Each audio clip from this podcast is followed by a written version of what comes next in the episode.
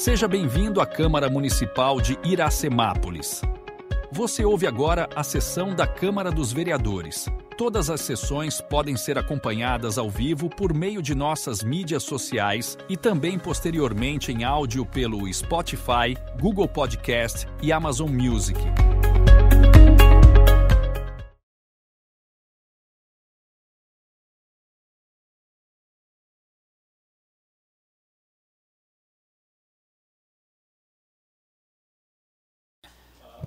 É, boa noite, senhores vereadores, funcionários, público presente, ouvidos, é, ouvintes da Rádio Sucesso FM 106.3 internauta. É, considerando o impedimento do presidente, vereador Valdenito Gonçalves de Almeida, em presidir e secretariar a presente reunião, cabe a mim substituí-lo em caráter eventual, investido na plenitude das respectivas funções, conforme regimento interno no artigo 10 parágrafo 2 o artigo 23 e o artigo 41 do parágrafo 1 Declara em nome da pátria, com a graça de Deus, aberta a terceira reunião ordinária do ano de 2024. Peço ao primeiro secretário, senhor vereador Jean Ferreira, para que proceda a chamada nominal dos senhores vereadores. Braulio Rossetti Júnior. Presente. Claudinho Cossenza. Presente. Fábio Simão. Presente. Jean Ferreira, presente. Juliana Rocha Pires. Presente. Lai da Padaria. Presente. Paiuca da Música. Presente. Ralph Silva. Presente. Valdenito Gonçalves de Almeida. Presente. Vitor Michel. Presente. William Ricardo Mantes. Presente.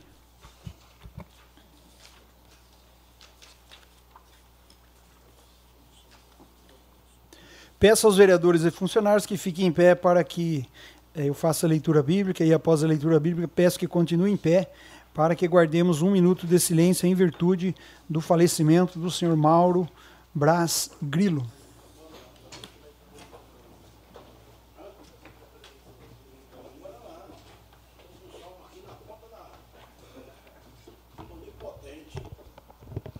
Mais uma vez quero dar uma boa noite a todos os vereadores, ao público aqui presente e aqueles que nos ouvem através das mídias sociais e da, e da Rádio Sucesso. Eu quero ler um texto que eu li domingo, né? Esse texto, embora ele seja um pouco forte, mas eu li domingo nas duas reuniões, é, que se encontra no livro de 1 Pedro, lá no capítulo 3. E depois, né, capítulo ele fala sobre os deveres dos cônjuges, né? Mas depois, lá no versículo 8, ele fala algo muito importante que é para todos nós. Ele diz assim: Quanto ao mais, tenham todos o mesmo modo de pensar. Qual modo? Sejam compassivos, amem-se fraternalmente, sejam misericordiosos e humildes. Não retribuam o mal com o mal, seja insulto com insulto. Ao contrário, bendigam, pois para isso vocês foram chamados, para receberem bênção por herança. Pois quem quiser amar a vida e, ver, e viver dias felizes, guarde a sua língua do mal e os seus lábios da falsidade. Afastem-se do mal e façam o bem. Busque a paz com perseverança, porque os olhos do Senhor estão sobre os justos e os seus ouvidos estão atentos à sua oração. Mas o rosto do Senhor volta-se contra os que praticam o mal.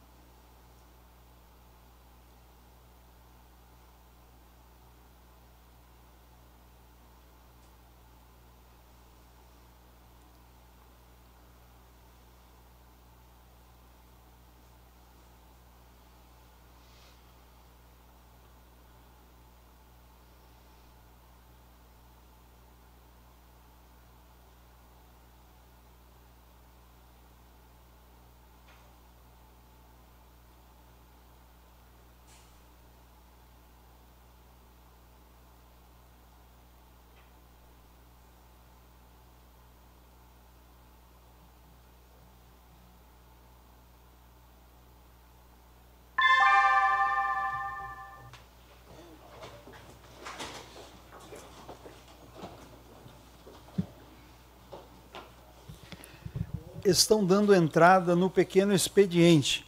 Uma ata.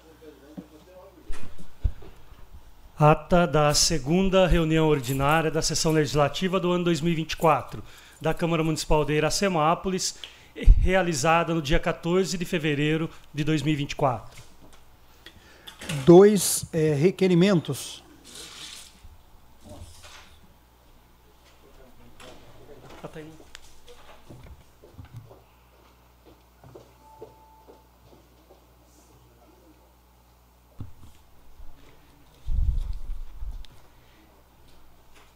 Requerimento número 10, de 15 de fevereiro de 2024. Autoria vereador Fábio Simão.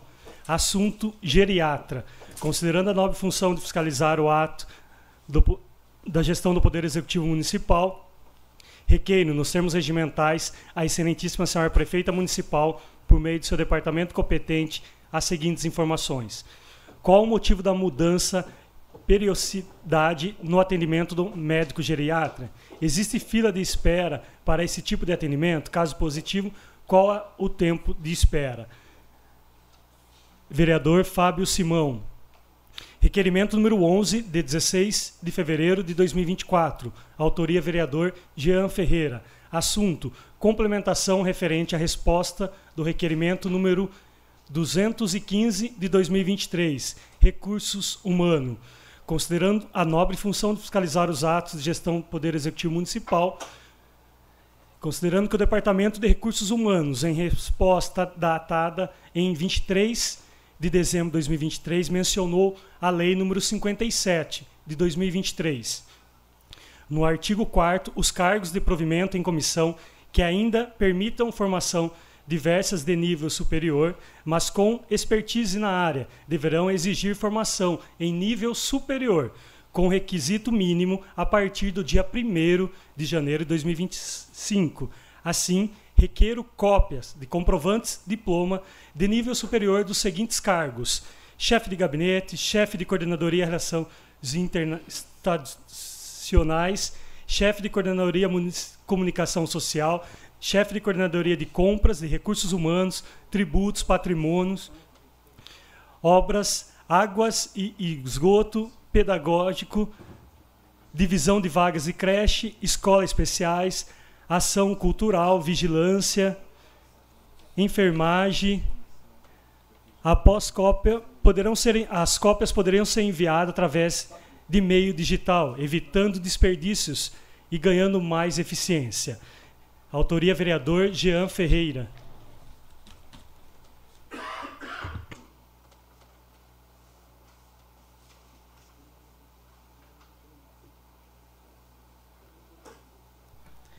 Quinze indicações.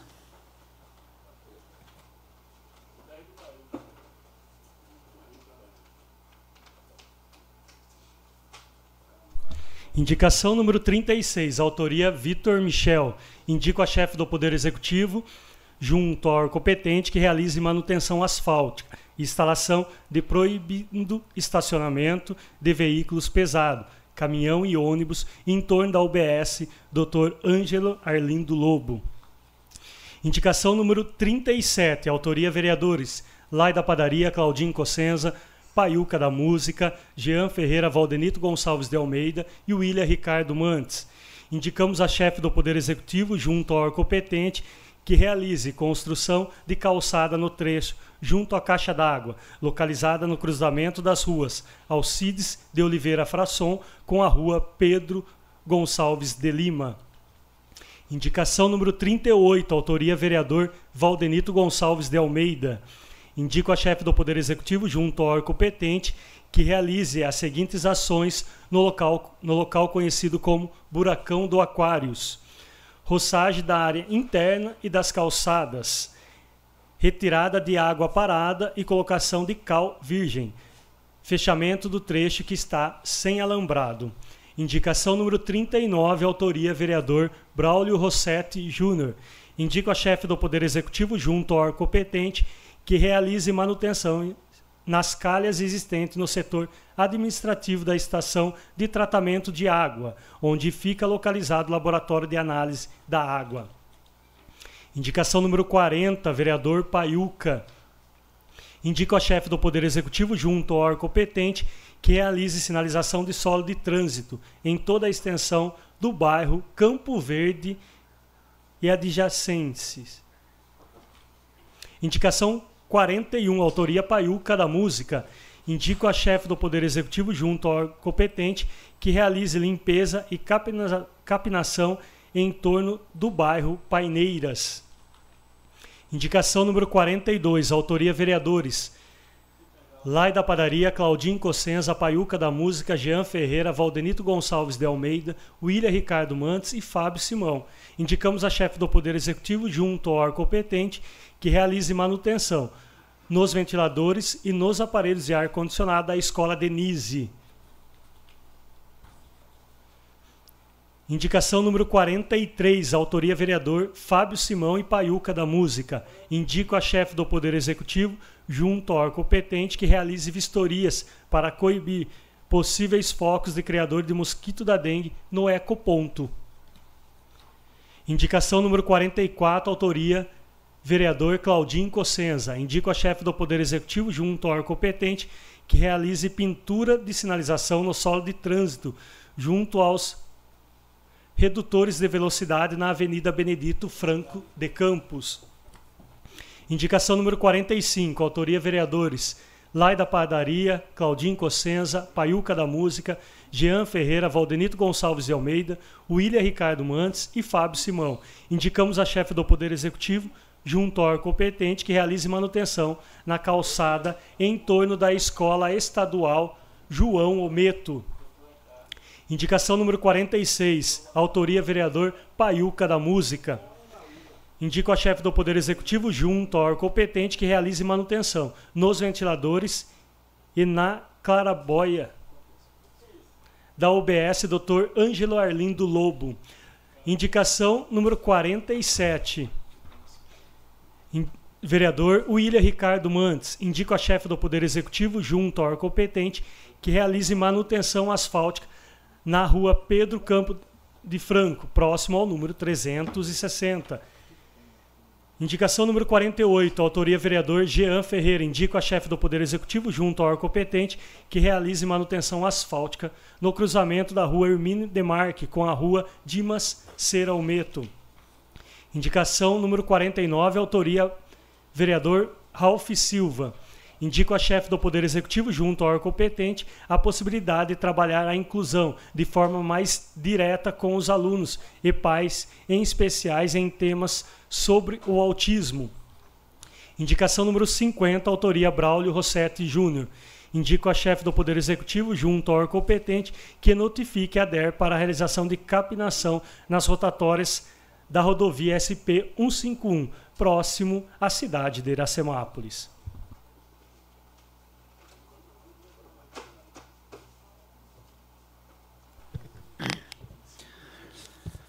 Coloco em discussão a ata da primeira reunião ordinária realizada em 5 de fevereiro de 2024. É, está em votação. Sentados aprova em pé rejeito. Aprovada a ata da primeira reunião ordinária realizada em 5 de fevereiro de 2024. Terceira reunião ordinária do dia 19 de fevereiro de 2024, discussão única. Projeto de resolução número 1 de 2024, que dispõe sobre a constituição de comissão de investigação e processante nos termos do, do eh, parágrafo 1 do artigo 22 do Regimento Interno da Câmara Municipal de Iracemápolis, de autoria da Comissão de Justiça e Redação. Senhores, eu, eu quero fazer uma explanação antes de nós entrarmos na discussão única, para que todos possam entender né, como será o rito a seguir, né, porque esse projeto de resolução, é, caso ele seja aprovado, ele constitui uma comissão de investigação e processante, ou não. Né? Então, antes de iniciarmos essa discussão da propositura, eu gostaria de fazer essas observações iniciais a título de explicação e orientação quanto à tramitação da, da presente propositura. as disposições regimentais que regem a matéria sobre a destituição do membro da mesa diretora é, diz que a, a, nobre vereadora Juliana fez a representação, né? E o Valdenito, que é o representado. Então, ambos é, estão impedidos de votar, mas falar eles podem na sessão, né? Então, é, cada um aqui nós vamos ter 15 minutos para expor, né? Então, todos podem é, falar, mas votar, né? A, o presidente Valdenito e a vereadora Juliana não podem por causa do regimento. Então, é, a presente propositura, né, não significa aí que eles não possam falar, eles podem, se desejarem. Considerando também o impedimento né, da vereadora Juliana, providenciamos saber quem era né, o, o representante ou o suplente é, para fazer a convocação, já que cabe ao suplente substituí-la na votação. Né? E em pesquisa, né, o nosso jurídico fez essa pesquisa no site do Tribunal Regional Eleitoral e não foi possível ou não conseguiu se identificar quem seria é, o respectivo suplente, porque é, nós, é, o jurídico, ele toma por base a documentação quando se pede para que alguém ou tome posse, né, ou venha de alguma forma assumir a cadeira, se alguém precisa fazer né, um período aí fora, é, é, é tomado esses cuidados. É, quanto ao impedimento do Valdenito, cabe a mim a responsabilidade de substituí-lo na condição, como a gente já leu aqui no início, né, da, da, da do início da, da nossa sessão. É, e para garantir a imparcialidade, a neutralidade e isenção de todos é, os atos até a votação da propositura. Então, eu como vice-presidente, nós estamos aqui fazendo essa introdução. Cada vereador é, vai dispor de 15 minutos, exceto, né, no caso do Valdenito, como ele é acusado, ele, ele pode, por regimento, até 60 minutos, se assim ele desejar. É, lembrando que, quando foi feita a pesquisa para assumir suplente, foi feita só da vereadora Juliana. No caso do vereador Valdenito, é, pelo nosso regimento, não cabe fazer é, a, a convocação do suplente, né? É, só para vocês terem uma ideia que isso está sendo cumprido.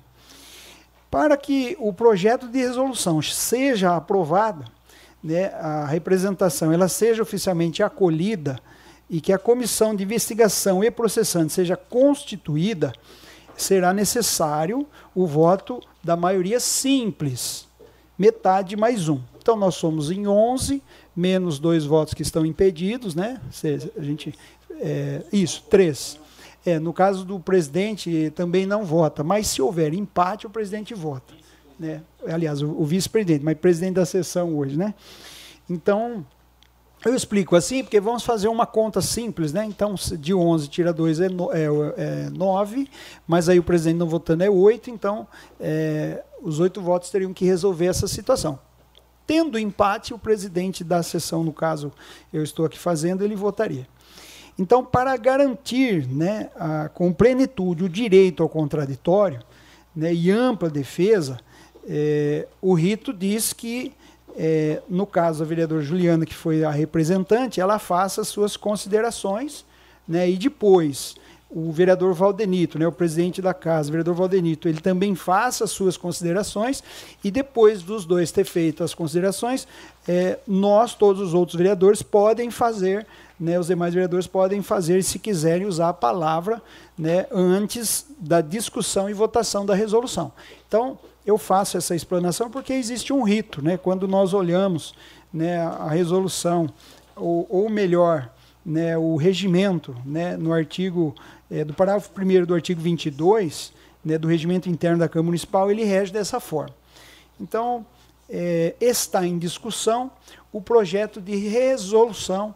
Então, eu passo a palavra então à, vereadora Juliana para que ela possa é, discursar, se ela é, quiser.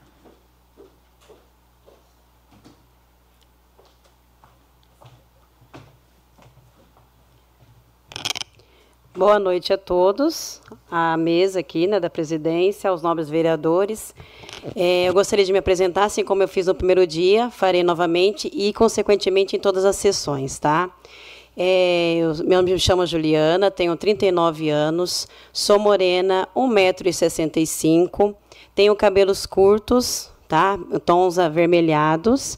Hoje eu fiz as unhas aqui no, num tom rosa, tá? Com os detalhes. Estou com uma blusa azul, florida, e uma calça marrom, tá bom? E um sapatinho baixo. É, eu gostaria de, de dizer, primeiramente a todos, que saíram muitos comentários referente ao meu pedido. Primeiramente, eu gostaria de esclarecer isso, tá? Muitas pessoas mal informadas, querendo disseminar é, fofocas, na verdade, né? Porque quando você leva uma informação verdadeira, você mantém o que você diz, você prova o que você diz, tá? O meu pedido referente à resolução aí é, da destituição do nobre né, e excelente presidente não tem nada a ver com picuinhas pessoais. Eu não tenho, pelo contrário, respeito ele. Mas, em relação ao que eu disse na minha posse, tá? No primeiro dia de sessão, eu quero deixar aqui claro para todos que eu sim e retorno, me senti ofendida de não poder, de, é, no caso, exercer conforme seria aí é, se tivesse cumprido o regimento da casa, né? Porque, na verdade, quando o, o ex-vereador Gesiel ele fez a renúncia do cargo dele, consequentemente, quem assumiria seria a primeira suplente, que no caso seria eu. Porém, aí tor tornou-se ah, um processo cansativo, porque na verdade foi um processo cansativo. É, muitas pessoas falaram aí, até foram no TV, foram falar um monte de besteira. Eu não estou aqui me vitimizando, eu estou aqui fazendo valer o direito, que é uma lei, que não pode ser a mulher não pode ser, ser, é, ser impedida de exercer o, o, o poder que, no caso, foi adquirido. E que nem no caso, como eu li ali, é, no dia da minha posse, que no caso era para eu ter assumido já em dezembro, mas por conta de, de toda essa questão aí, foi se assumido agora, né? Não tem nenhum mês. Não tem nada a ver com picuinhas, que eu não tenho respeito muito. Eu falo novamente, não tem nada a ver, tá? Eu estou somente fazendo valer o direito e para que isso não aconteça não é só comigo. É com outras mulheres que assim desejem assumir um papel político na cidade, elas tenham esse mesmo direito também, sem se sentir coagidas. Tá? É isso que eu gostaria de falar. E eu gostaria de pedir aí para que vocês pensem a respeito desse pedido de resolução. Obrigado. É, com a palavra, então, o vereador Valdenito Gonçalves de Almeida, que é o representado, se assim o desejar, ele pode também fazer uso aí pelo prazo regimentar de 60 minutos. A gente crê que né, a vereadora Juliana não usou todo o seu tempo. Acredito também que o vereador né, ele vai ter o bom senso. Então, depois de uma hora, aí a gente pede um pouquinho mais, né? Alguns minutos. Meu boa noite, público aqui presente, nobres pares, nosso jurídico, que a Tainá Maricelma auxiliando nos trabalhos, público que nos ouve pela Rádio Sucesso, internauta, que nos ouve por algum meio de comunicação, nosso boa noite. Hoje eu faço uso da palavra não como presidente, mas como vereador, marido, pai, cidadão iracemapolense, há 40 anos nessa cidade. Cheguei aqui em 84. Hoje nós está em 2000 2004, em 2024. Então, exatamente há 40 anos nessa cidade. Então, eu tenho um, uma grande história aqui nessa cidade. Não estou aqui para fazer minha defesa, nem acusação. Quero apenas me, me ater aos fatos, para que ninguém tenha dúvida sobre o que realmente aconteceu. Apesar de ser acusado de ser antidemocrático, assim que recebi a denúncia feita pela vereadora em questão, imediatamente dei andamento e determinei que seguisse para que todos os procedimentos a qual diz o regimento interno fosse seguido, para que de forma independente apurasse o que foi o que foi dito e o que de fato houve aqui nessa casa de lei. Apenas para não deixar dúvida, falsas interpretações e brechas para o uso político do que foi feito, quero aqui fazer um registro verbal desses acontecimentos. Mesmo porque tudo que eu vou falar aqui está documentado e já registrado aqui na Câmara Municipal, já registrado no Ministério Público e também no cartório eleitoral. Ou seja, não basta apenas falar, é preciso provar. E hoje aqui faço exatamente isso. Vamos aos fatos. Em 13 de dezembro, o vereador Gesiel apresentou sua renúncia ao mandato. Fizemos aqui, quando eu digo fizemos, o departamento da Câmara, a pesquisa no TRE e convocamos imediatamente, ó, no dia 14 de dezembro, a primeira suplente, Juliana Rocha Pires. No entanto, após a convocação, tivemos o, o, conhecimento de que a vereadora teve sua prestação de contas julgada e desaprovada. Mas a real dúvida nunca foi essa. E sim, o que consta no site do TSE até hoje. E, e pedimos o pedido de diplomação cancelada. Isso está no site do TSE. Isso não é da minha cabeça. Eu não inventei isso. Então, como presidente, eu tinha que ter esse cuidado de checar. Diante dessa constatação, suspendi eu não impedi a posse, suspendi a posse provisoriamente. E no dia 23 de dezembro de 2023, notificamos a vereadoras e enviei um ofício no mesmo dia para a Justiça Eleitoral, para que nós nos informasse se ela poderia de fato assumir o cargo. Em momento nenhum eu impedi, eu proibi-la de assumir a vereança. Apenas suspendi a posse até que recebesse a confirmação da Justiça Eleitoral.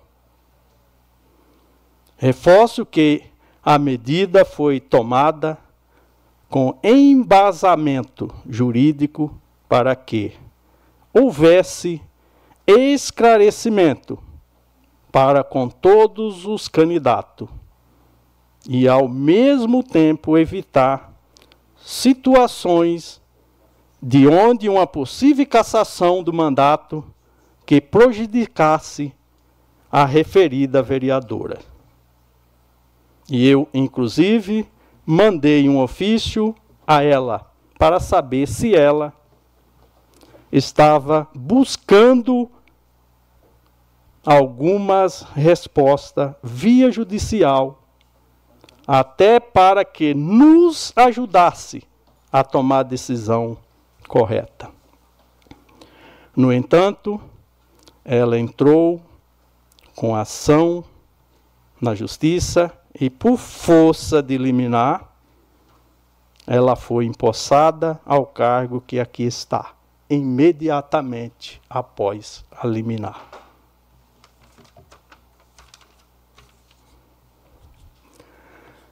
Os documentos apresentados acima de, acima de todos as intenções reais e as intenções políticas, independente de partidos, e se solicito que os nobres vereadores haja com o rigor da lei na, na condução, apuração e, se for o caso, de punição daquele que estiver descumprindo o que determina a nossa lei orgânica e a nossa Carta Magna do Brasil, que é a Constituição Federal. Nobres vereadores, tudo que eu disse aqui, tudo que eu falei, está aqui no processo. Está aqui no, no pacote. Com data, carimbo, tudo, tudo documentado. Não tem nada da minha cabeça, não fiz nada para prejudicar ninguém, simplesmente quem é um presidente de uma casa de lei tem que tomar alguns cuidados. Seguir a lei. Aqui tem aqui tudo se segue a lei. Tanto é o presidente ele não é sozinho, ele tem uma mesa. Ele tem um jurídico. Você não precisava nada disso. Para que a mesa? Para que jurídico? Simplesmente você chegava aqui, eu quero isso, a partir de hoje eu acho isso e isso. As coisas aqui não funcionam assim. Porque hoje, se, se agir fora da lei, o maior prejudicado é o presidente. O presidente não tem essa chance dos vereadores votar sua conta. A prefeita tem. O tribunal dá parecer. Quem vota a conta é vereadores. São nós aqui que vota a conta. O presidente é diferente, o presidente não tem esse privilégio. Então ele não tem o direito de errar. Ele tem o direito de ser cuidadoso.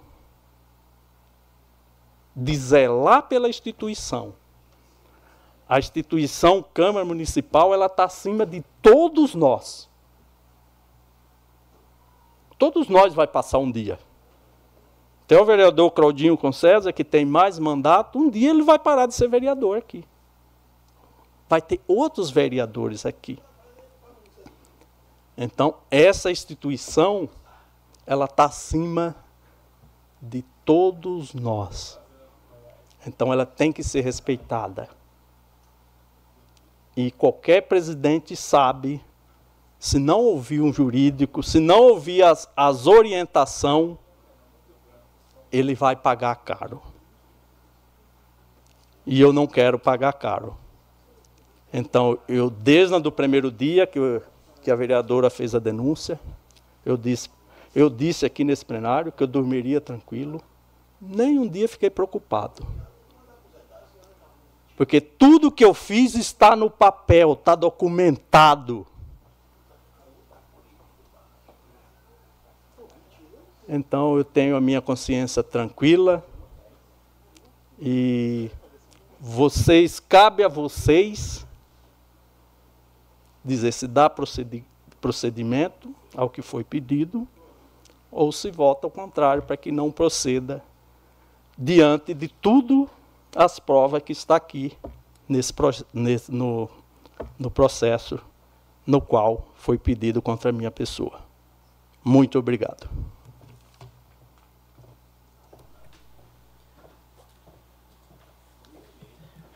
Antes de abrir aos nobres vereadores, eu, eu gostaria de fazer é, uma pergunta né, para a vereadora Juliana, porque eu creio que o jurídico dessa casa ele, ele procurou não só também na, no site da, do, do, do Tribunal Eleitoral, né, procurar saber é, se teria essa, esse suplente, né, se, se a vereadora ela pode nos responder se existe, se existe, né, vereador Juliana, o suplente. Porque se existir, a gente teria que ter tido convocado ele para cá, mas aí na convocação é, a gente precisa, assim como você e todos aqui, tinham que apresentar né, o diploma. E como a gente não encontrou, e, e, o rito pede que nas sessões subsequentes, quando apresenta né, já o, o, projeto de resolução, a gente precisa deliberar. E eu preciso fazer essa pergunta, né, devia ter feito já no começo. Né? É, porque senão fica prejudicada né, a, a nossa votação, embora você tenha né, essa prerrogativa de trazer o suplente e o Valdenito não, né, pelo nosso regimento, eu preciso fazer essa pergunta. Se há, né, Juliana?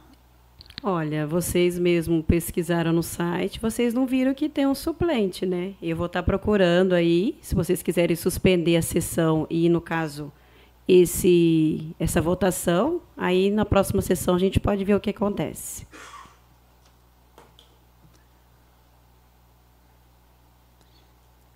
Então, a, a gente, o jurídico, quando faz a pesquisa, né, a gente encontra, na verdade, mas a gente precisa perguntar. Né? Agora, diante da resposta da Juliana, é, regimentalmente, se a gente der sequência, né, a gente. Né, eu vou preciso passar é, essa pergunta aí ao doutor Rafael, se a gente pode ou não dar sequência. Né?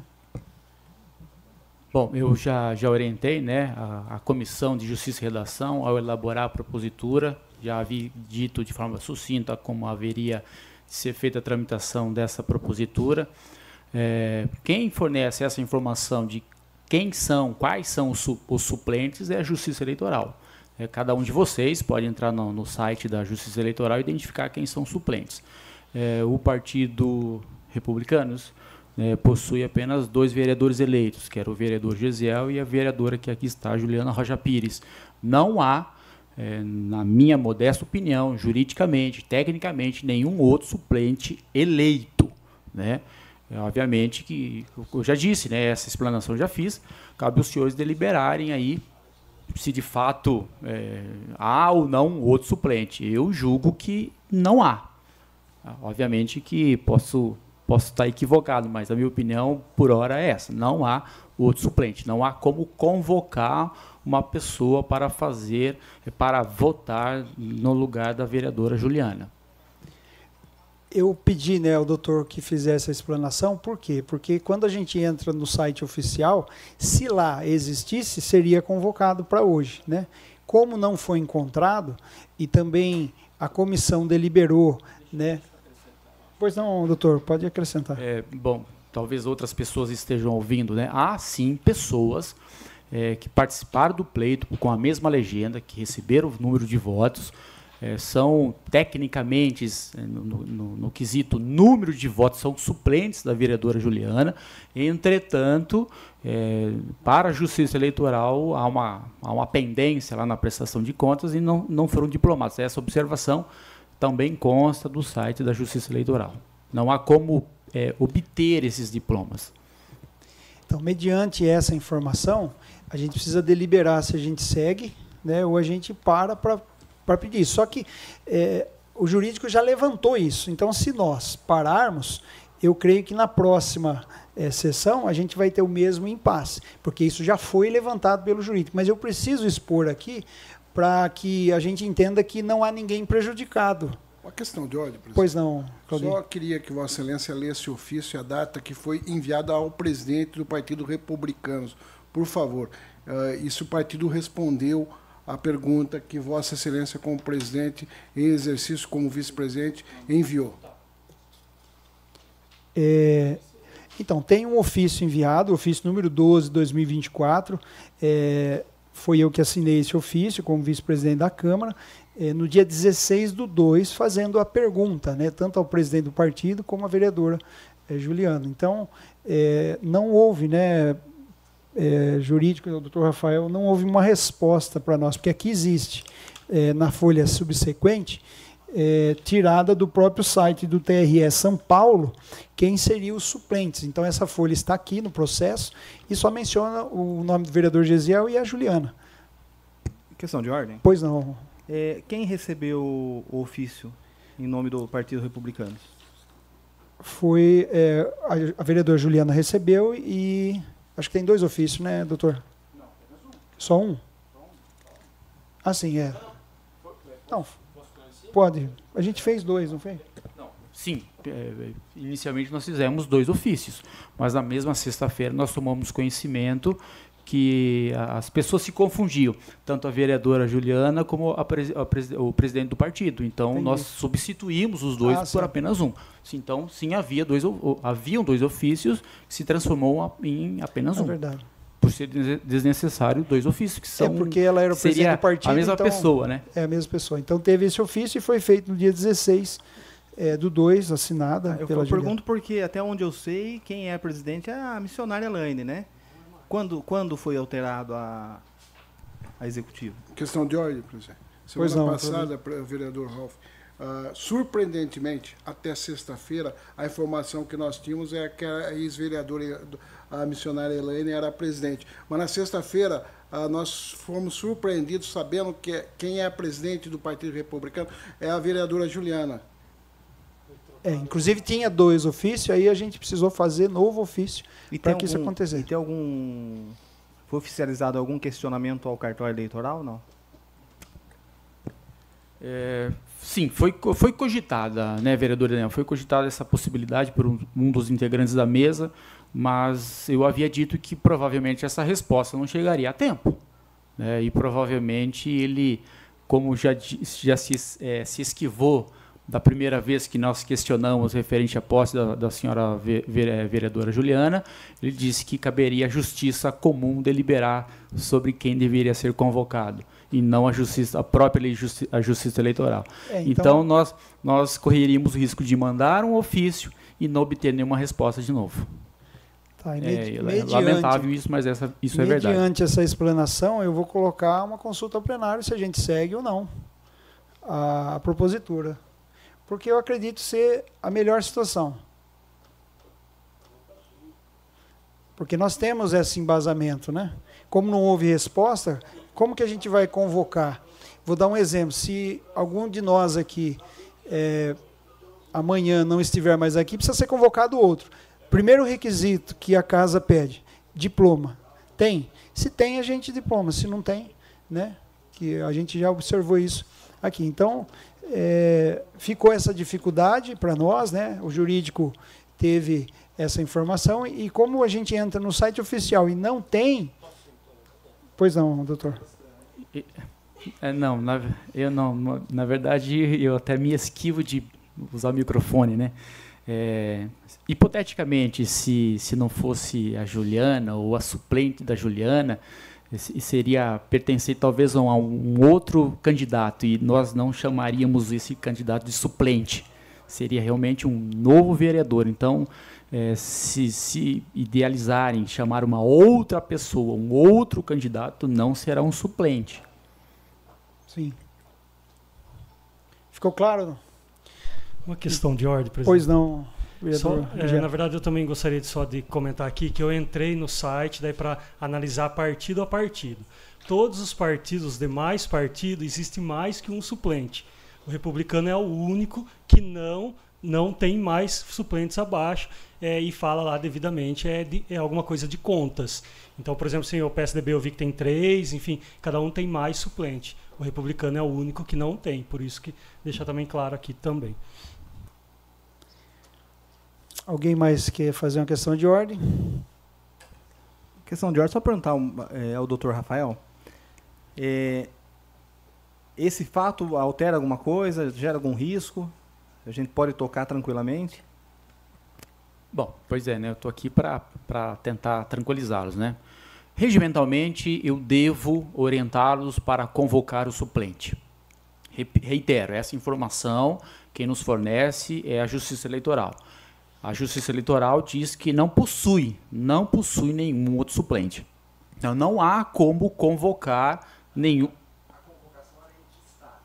Depois que se deliberar, já teria que ter sido convocado? Já teria que ter sido convocado se ele existisse, não há dúvida.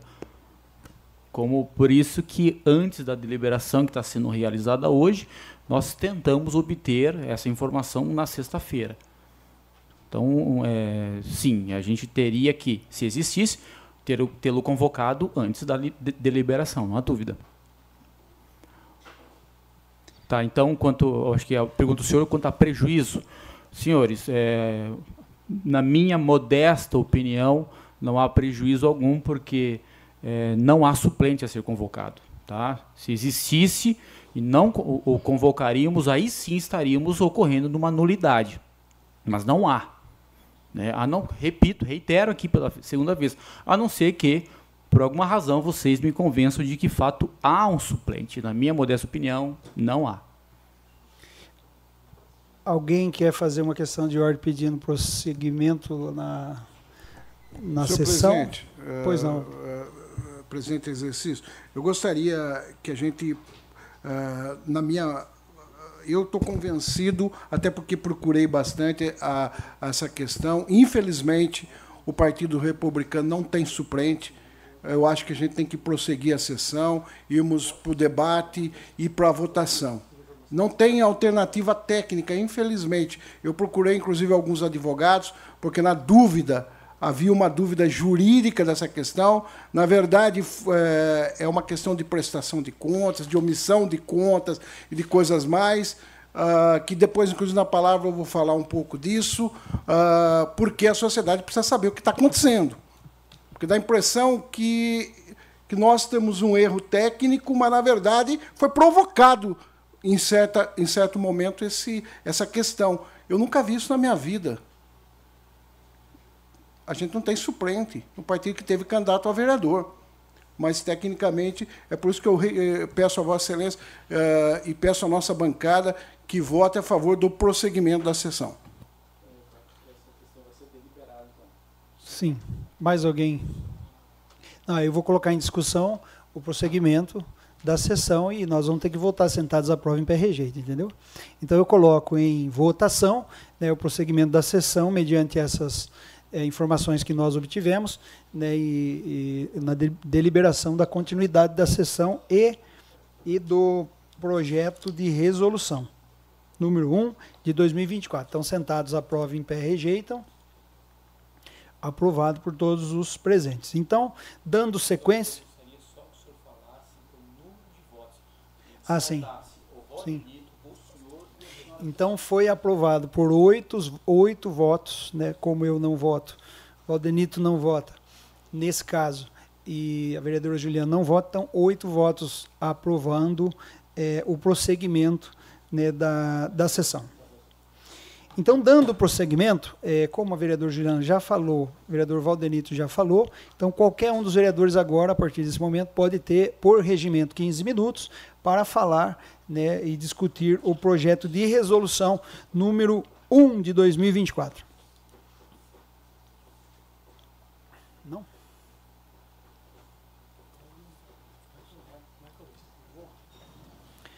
Com a palavra, então, o vereador Cláudio Cossenza Filho.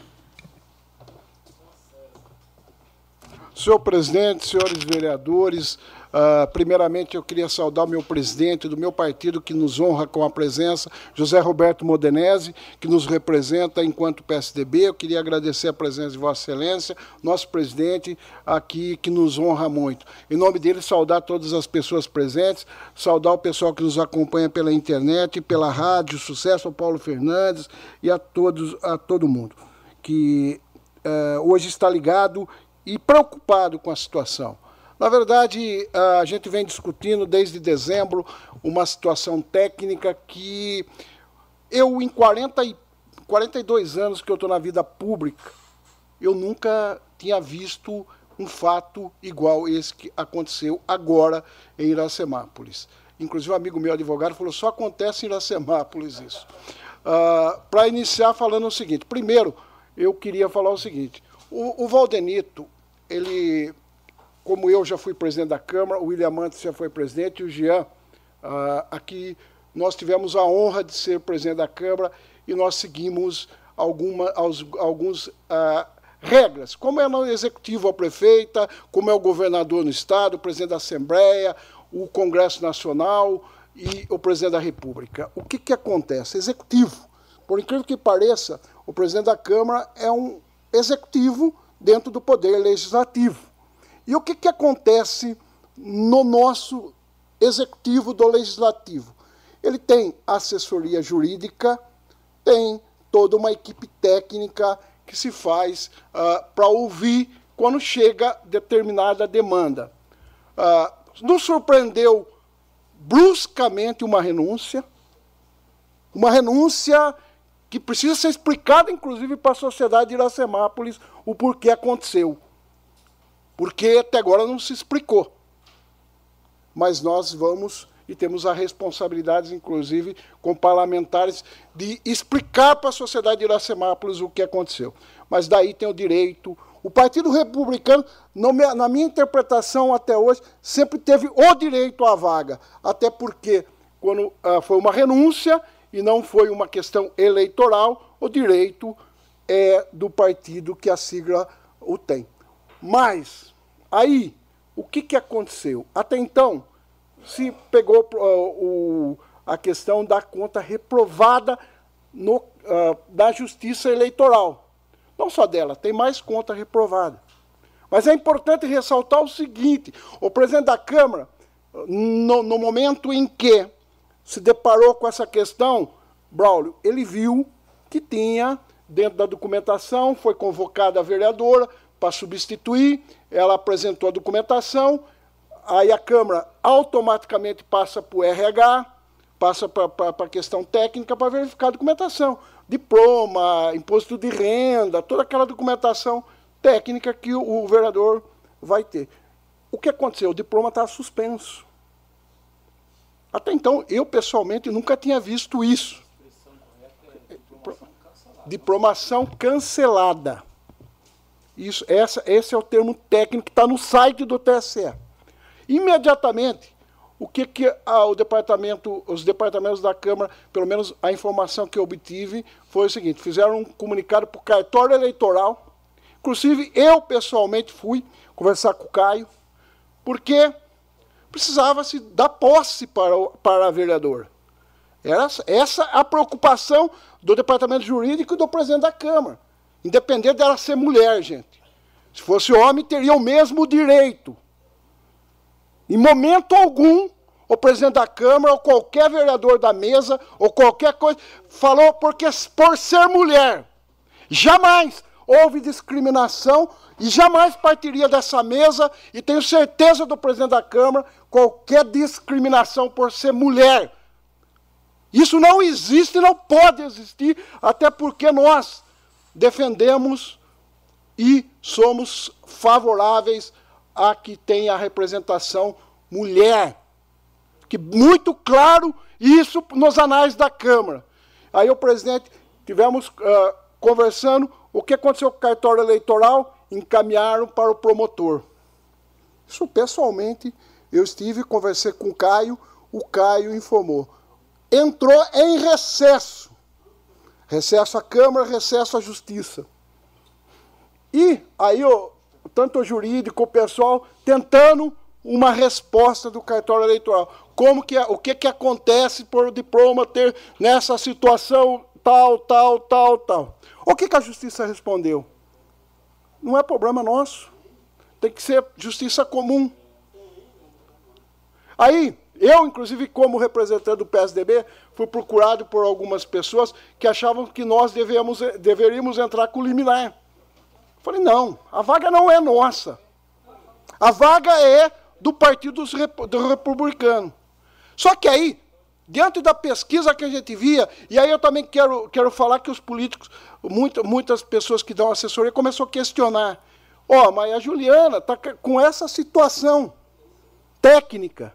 Aí o segundo está com omissão. De baixo para cima, o, o, Partido Republicano, todos com, com comissão de prestação de contas. Eu achei muito estranho isso.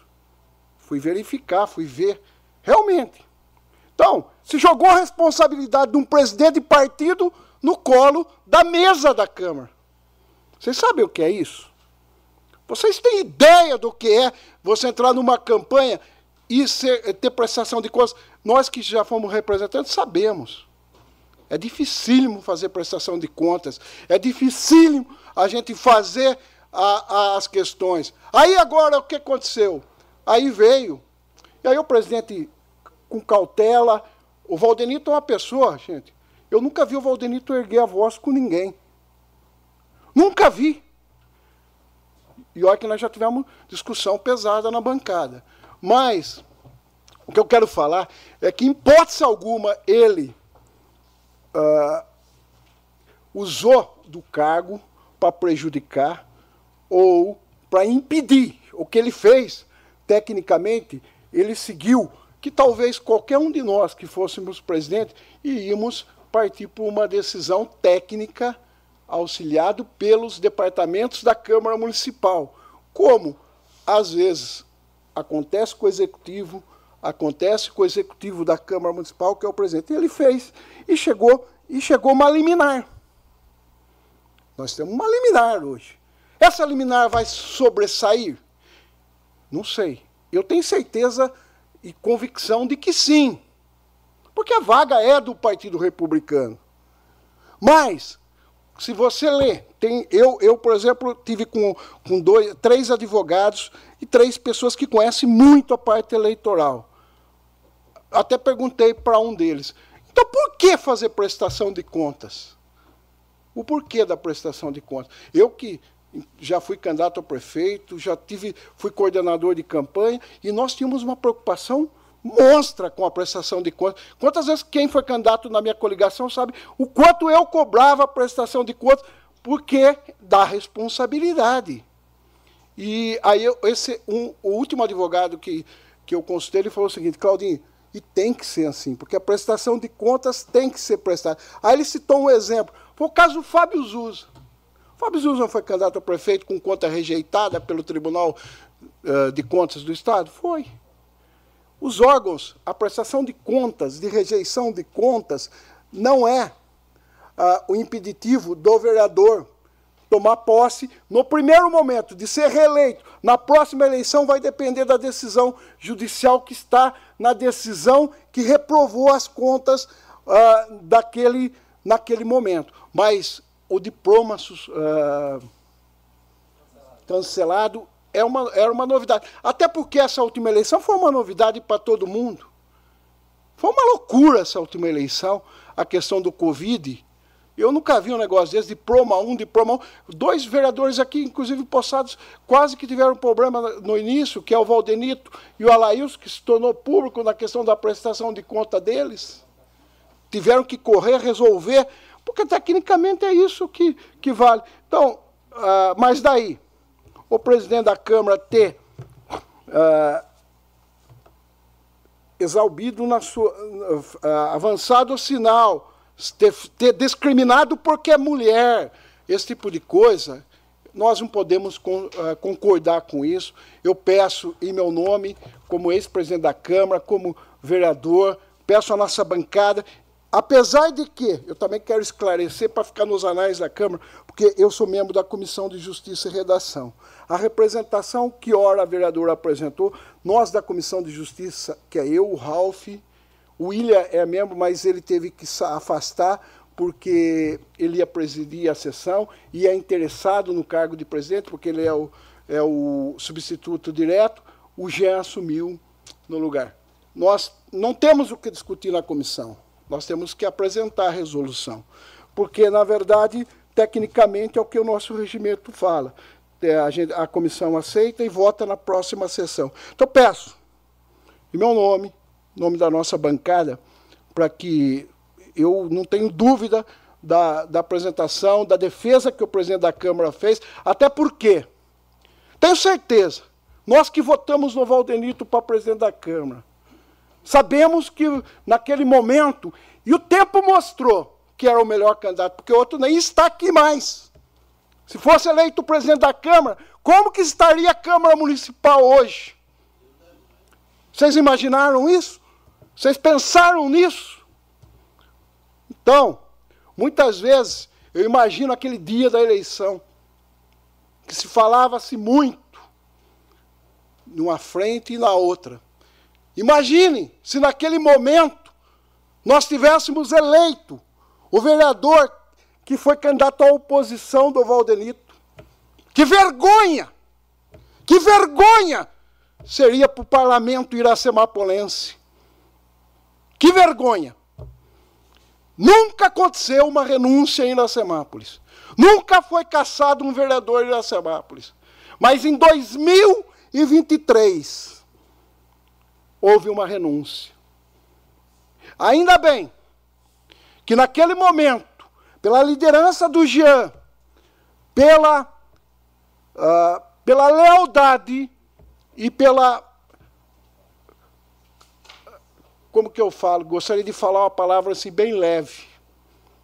Pela, pela unidade do nosso grupo já naquele momento, de Vossa Excelência saindo da presidência, do vereador William Mantes, enfrentando um grupo de pessoas aqui na Câmara, nos xingando, nos falando que a direita é diferente da esquerda. E que a esquerda é diferente da direita e a gente sempre falou, o pessoal estava acusando eu ser de esquerda.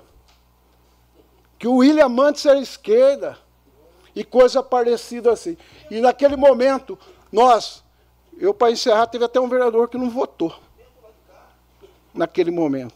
Eu fico, eu fico imaginando a cabeça dele hoje. Que lucidez que ele teve naquele momento. Porque hoje, a Câmara Municipal sai daqui, vereador Laio, ter ouvido Vossa Excelência o Lion, o, o Paiuca, o William Mantes e o Jean, que nós votamos no Valdenito para presidente. Porque tenho certeza que essa representação aqui hoje, tenho certeza, não representa, não é, na luz da conclusão, aquilo que foi apresentado. Porque o Valdenito não é isso, não usou do, não abusou do poder e jamais discriminou uma mulher. Desafio a qualquer Iracemápolis, Iracemapolense a falar que o Valdenito algum dia discriminou uma mulher. Questão de ordem. Ah, vereador Juliano, é, nesse caso tem que pedir uma parte para o vereador Claudinho. Posso, vereador? Pode, vereador. Não, eu só queria é, perguntar, que nem no caso o senhor falou, referente ao meu diploma cassado. Tá? Quando me pediu a documentação, eu fui até o site, eu consegui imprimir e validar. Se o diploma tivesse caçado, não teria ali avisado, doutor? Cancelado.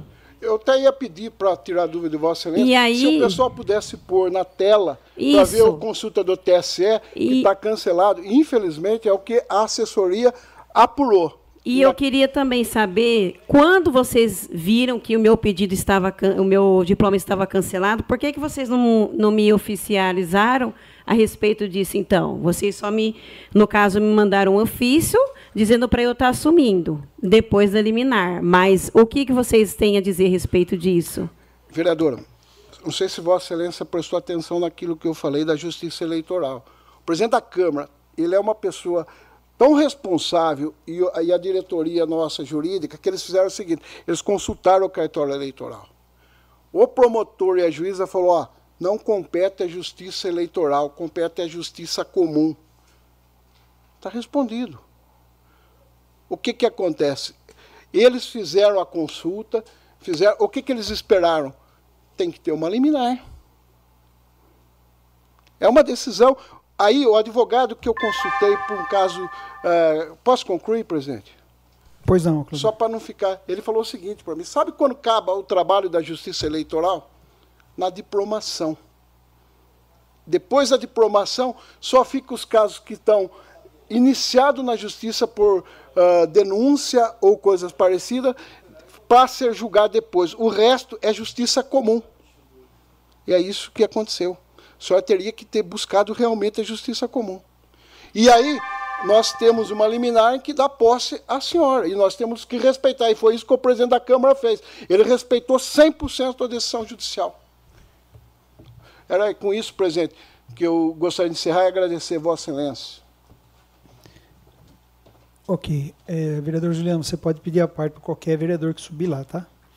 É, dando sequência, então a gente continua é, em discussão única o projeto de resolução número 1 de 2024. Com a palavra, vereador Fábio Simão.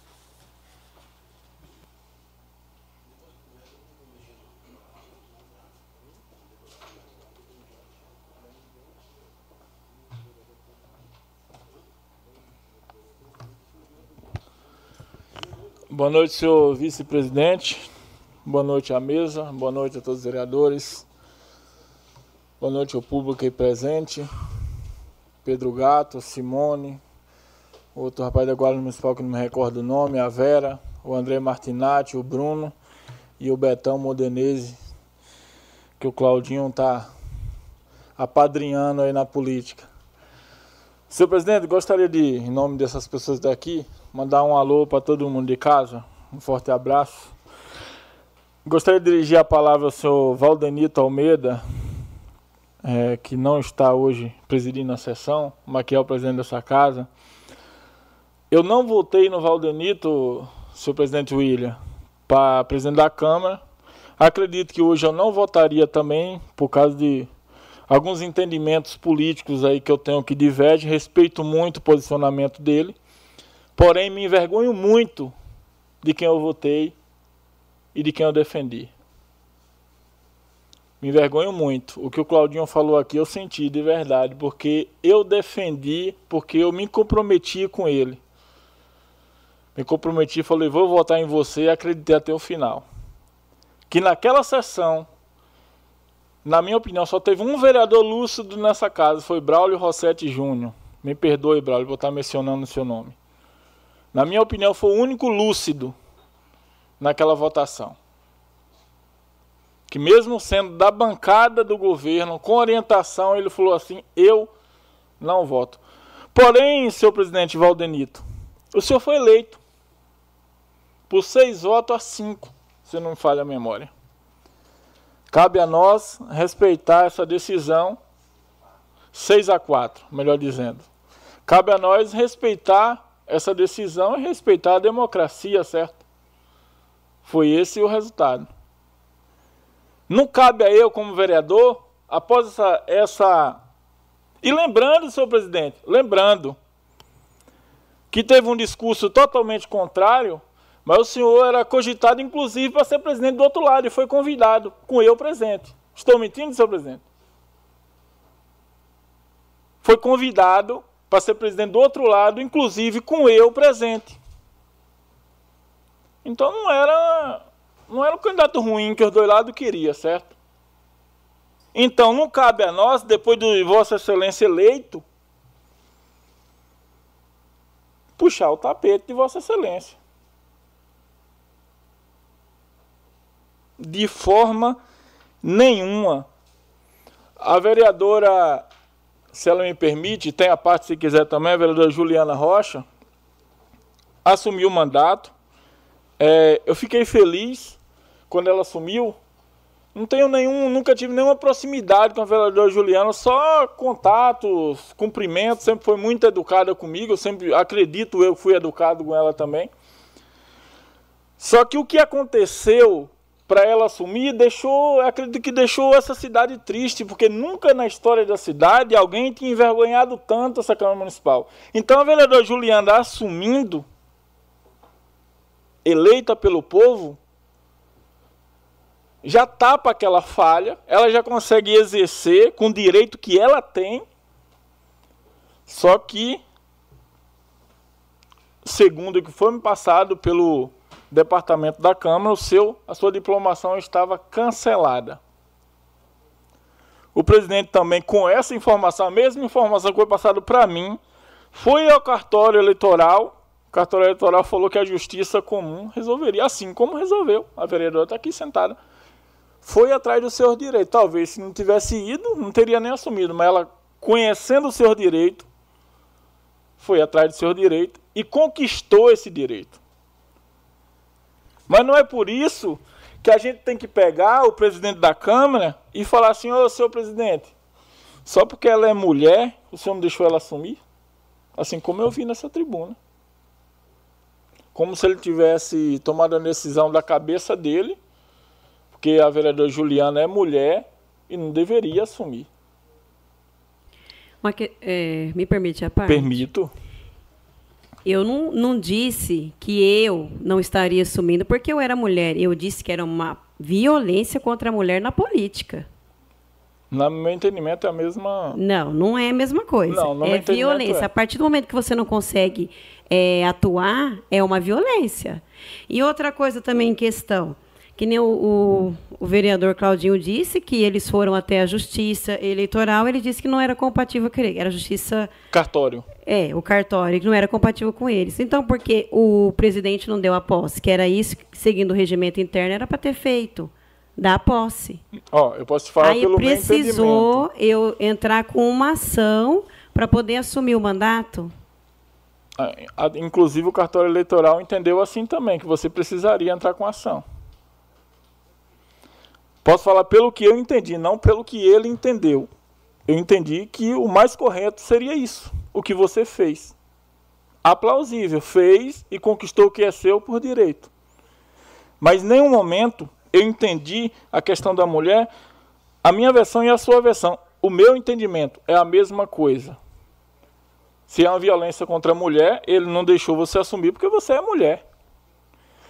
Vimos várias mulheres citar o nome de uma mulher que foi vice-prefeita da cidade, Denise Calice. A mãe do nosso, nosso amigo André Martinati, que foi vereador dessa casa, Célia, se não me engano. Célia, se não me engano. Uma Câmara que toda a vida respeitou as mulheres, inclusive a cidade que elegeu mulher vice-prefeita, mulher prefeita. Nunca vi ninguém criticando por exemplo, a prefeita Nelita por ser mulher. Aliás, se fosse homem, estava apanhando muito mais, hein? Muito mais. O tom está baixo às vezes porque é complicado o que a sociedade escuta, o que a sociedade entende. Então tem que pegar leve na maioria das vezes. Se fosse homem, vocês não fazem ideia do tanto que ela estaria apanhando politicamente, gente, para ninguém entender errado. Então, senhor presidente, eu particularmente sou membro do Conselho de Ética nunca teve nenhuma representação contra a minha participação no Conselho de Ética. Estamos no último ano do mandato, então eu acredito que eu estou sendo coerente no Conselho de Ética, no qual já estou no terceiro processo de defesa ou de analisação, não sei qual é a palavra, contra um vereador. No terceiro. Um vereador em mandato que eu defendi, quem foi membro sabe o tanto que eu defendi aquele caso, porque, sinceramente, uma fiscalização.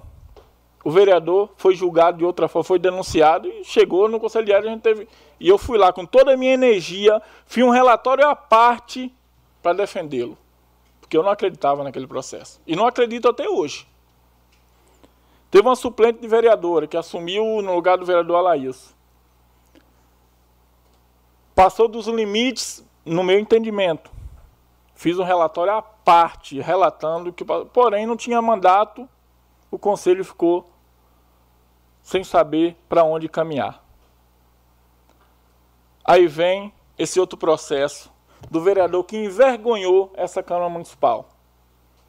Que sim, vereador Cláudio Conselho, a cidade precisa saber o porquê que ele renunciou. E através da comissão do Conselho de Ética, que eu participo e acredito tenho certeza que a cidade vai saber. A gente não pode fazer juízo de valores, que a investigação está em curso, o processo está em curso, então agora não é momento para fazermos juízo de valores.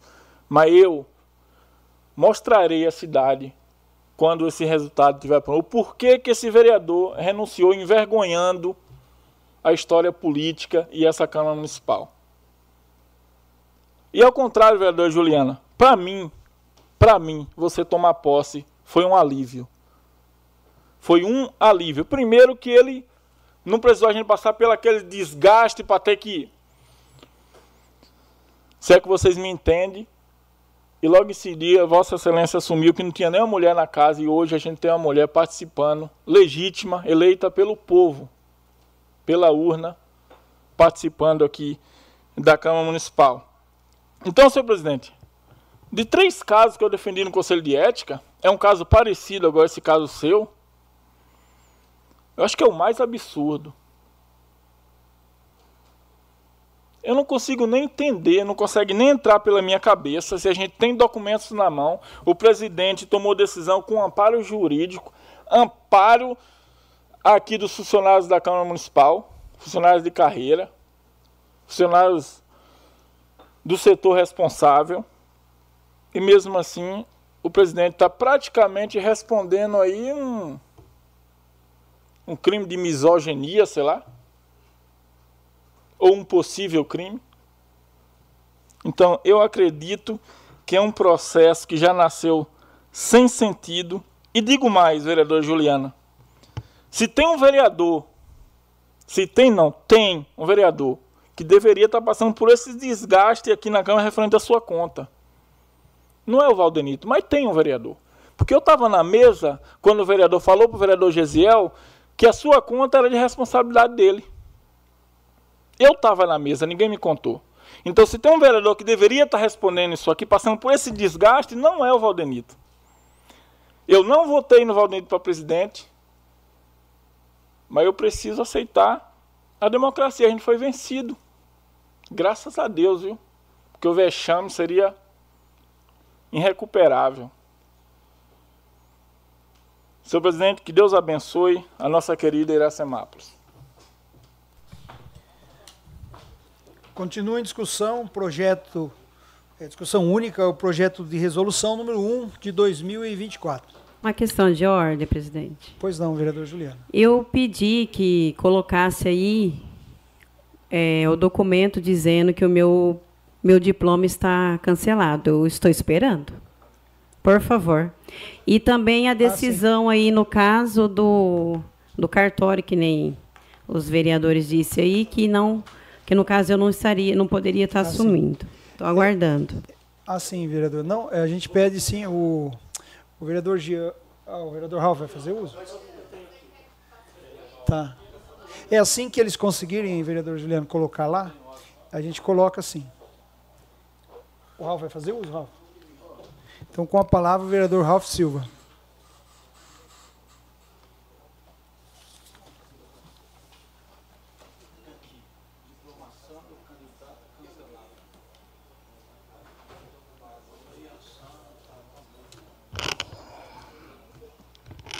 dispensando as formalidades, presidente, é, eu vejo aqui que nós só estamos discutindo hoje por uma, uma sucessão de pequenos erros.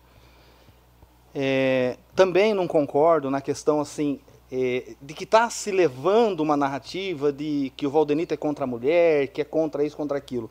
Eu não vejo dessa forma. Eu vejo, eu vejo que houve um erro, sim, de observância da lei orgânica e do regimento interno. Ponto. Porque quando nós tomamos, tomamos posse, nós somos convocados 15 dias para apresentar as documentações necessárias e o principal deles é o diploma do eleito, ou do suplente no caso. É, a mesma vereadora já citou que ela entrou no site da Justiça, imprimiu o seu diploma, depois tem um código lá, como eu fiz o meu e Vossas Excelências fizeram os seus, de validar a veracidade é uma forma de mostrar que aquilo tem valor legal e validado com código na própria Justiça Eleitoral, para evitar fraude, evitar falsificação. E isso nós fazemos em vários outros documentos. Certidões. Então, lá nós validamos as certidões para evitar de fato. Me permite a parte? Só, só para concluir, Ju, me, me perdoa, mas só para concluir não perder o raciocínio. É, então, o primeiro erro que eu, que eu falo que houve né, é de não observar o que diz o regimento e a lei orgânica. Aí tudo bem, existe uma dúvida na questão da, das contas reprovadas da suplente. A mesma situação do suplente do vereador Cláudio, que também encontrava-se com as contas reprovadas e tomou posse aqui numa licença que Vossa Excelência tomou. Aí, onde eu falo, onde eu falo que são um pequeno erro na conduta do processo. Se a dúvida central era o sistema apresentando o diploma cancelado, esse item deveria ter citado na suspensão da convocação. Então, são pequenos erros né, que. E não estou tirando o zelo do presidente. Não é isso que eu quero dizer. É que eu estou dizendo que foram acontecendo coisas no meio do caminho que foi colocado para dentro da justificativa sem documentar isso.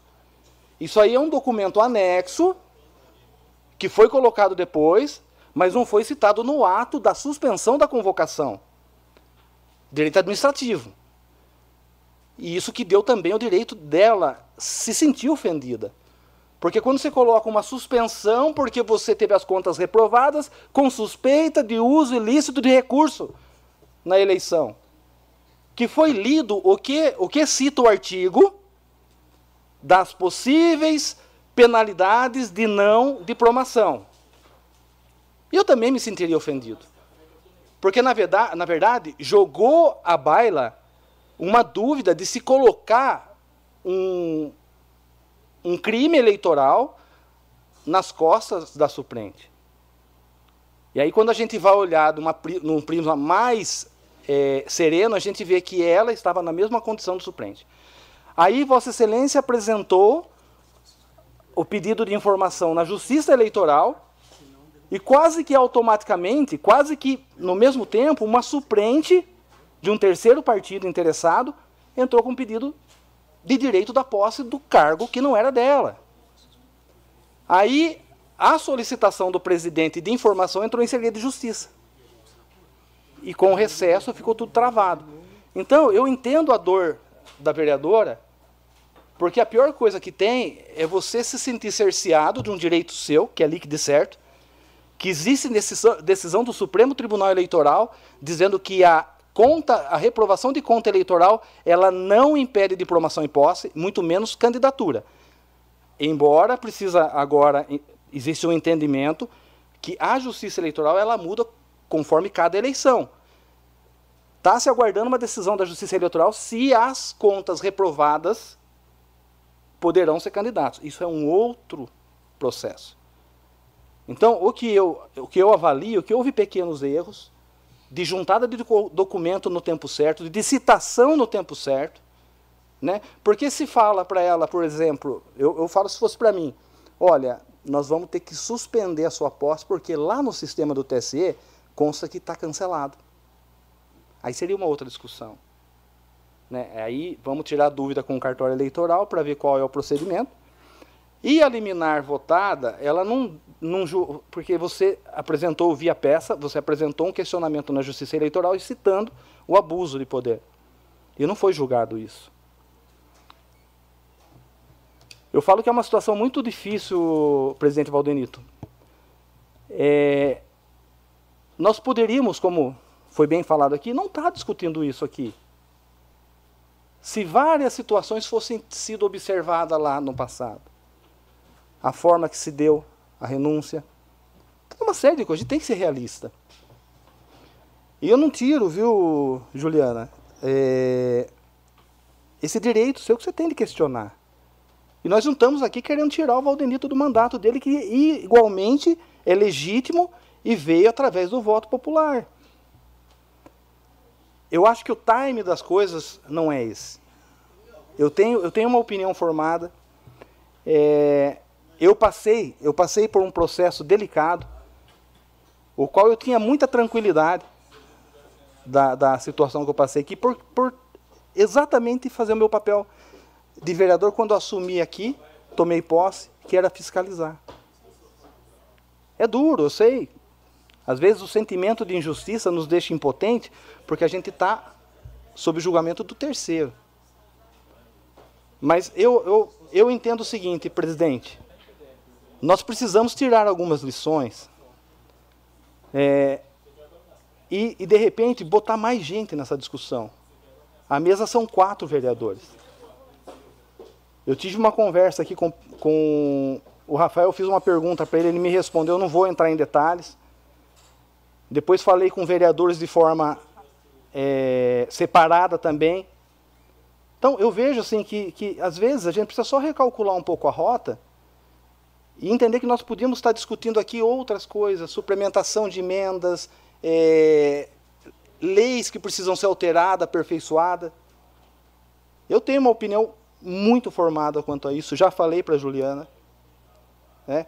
É, não se trata aqui, Ju, de escolher um lado, se trata da gente entender é, o papel da gente, que isso aqui é muito transitório. Eu falo que as cadeiras, aí pode ser trocada de repente porque fica velha, mas a, a vaga, até que exista pela lei municipal 11 vereadores, a vaga vão estar aí. Quem vai estar ocupando, que é a grande questão. Mas eu fico muito chateado, é que para a gente não levar isso, transformar isso numa disputa política, rinhas pessoais, é, a forma que isso se repercute para fora, a gente ouve tanta bobagem, tanta asneira de críticos, né, que mal sabe o que está acontecendo aqui nos corredores, tira a conclusão, até falar que eu escrevi o seu discurso. Eu não saberia falar tantas palavras difíceis, né? E, e, a gente sabe quem foi, né? Quem te ajudou, que você tem um advogado, é muito bom advogado. É, você é do Partido Republicanos, eu sou do PL, nós, eu, Braulio e Vitor, somos do PL. Em momento algum, sequer chamada para fazer parte da bancada, Vossa Excelência foi. Vossa Excelência tem total liberdade para. É, é algo novo, primeiro mandato, começando agora, para tomar as decisões. Então a gente não pode começar a agir como matilha, agir como bando, agir como grupo. Né? Porque, da mesma forma que tem o seu lado que eu preciso entender, eu preciso é, ter essa empatia com, com Vossa Excelência, eu também tenho que entender o lado do presidente. Né? Do excesso de zelo, é, às vezes não, não botar todo mundo na, na, na, nessa discussão e falar assim, gente, o que, que nós fazemos? O Claudinho mesmo falou que a posição dele era diferente. Que até com advogados, amigos, ele falou e ele, ele disse que a, a vaga era do Republicanos. Então, acho que assim, é, é exercer um pouco mais o diálogo, né? É, como Vossa Excelência, eu vi que o, o Valdenito chegou, a primeira coisa que ele fez foi até sua mesa cumprimentá-la. Vossa Excelência cumprimentou ele com um sorriso no rosto, isso é muito importante para essa casa. De nós entendermos que é, nós vamos entrar agora num período eleitoral, tá? Temos que é, focar naquilo que mais importa para a cidade, porque, sinceramente, para uma meia dúzia de pessoas aqui na política da sociedade, o que importa é briga, é sangue, é ataque, é discussão, é histeria em rede social. Mas para a gente não. Eu sei do seu coração, eu sei do seu caráter, da sua família, de onde você veio. E eu sei que você está com o coração mais calmo, né? Então, é a única coisa que eu queria pedir, presidente, o Valdenito, de repente, só se colocar na balança né, e entender, é, acho que uma forma de discutir um pouco mais amplo, né, tudo, acho que todas as situações. Nós temos sido chamados várias vezes aí na sala de reunião para discutir os 11 vereadores referente a vários temas, isso é muito bom.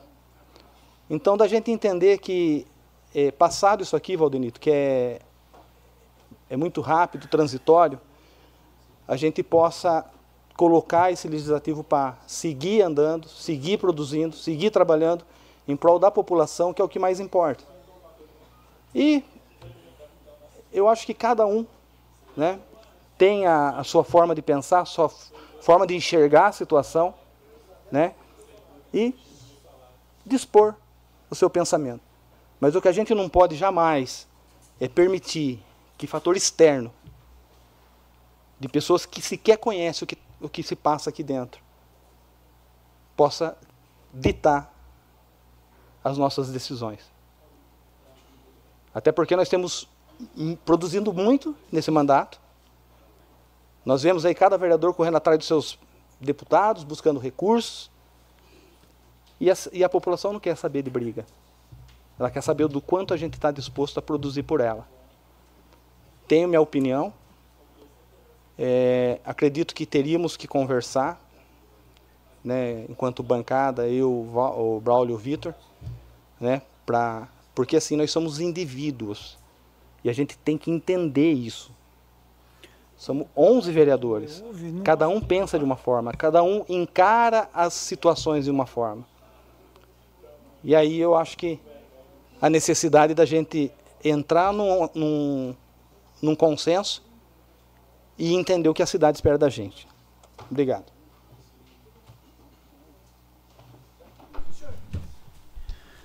Continua em discussão única o projeto de resolução número 1 de 2024. Questão de ordem, presidente. Questão de ordem, vereador Jean.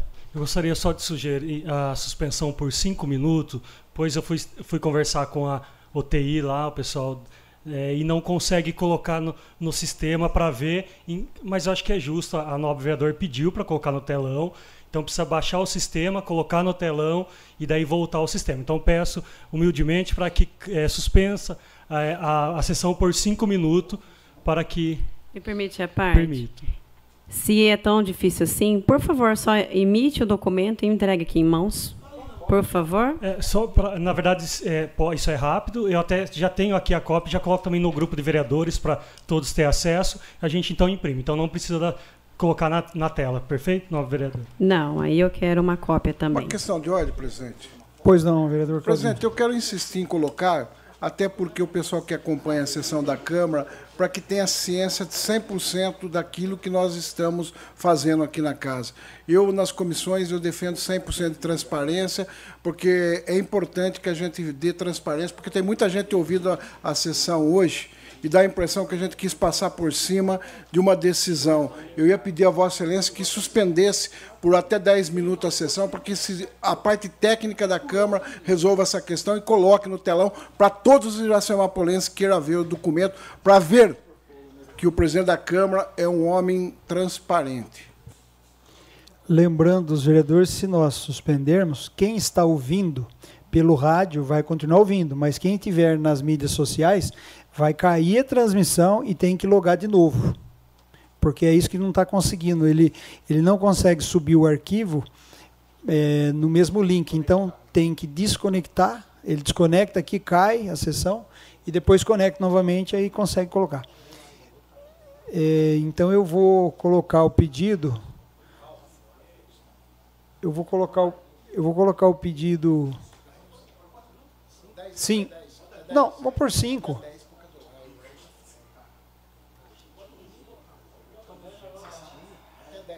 É, vou, então vamos colocar o pedido até 10? Pode ser?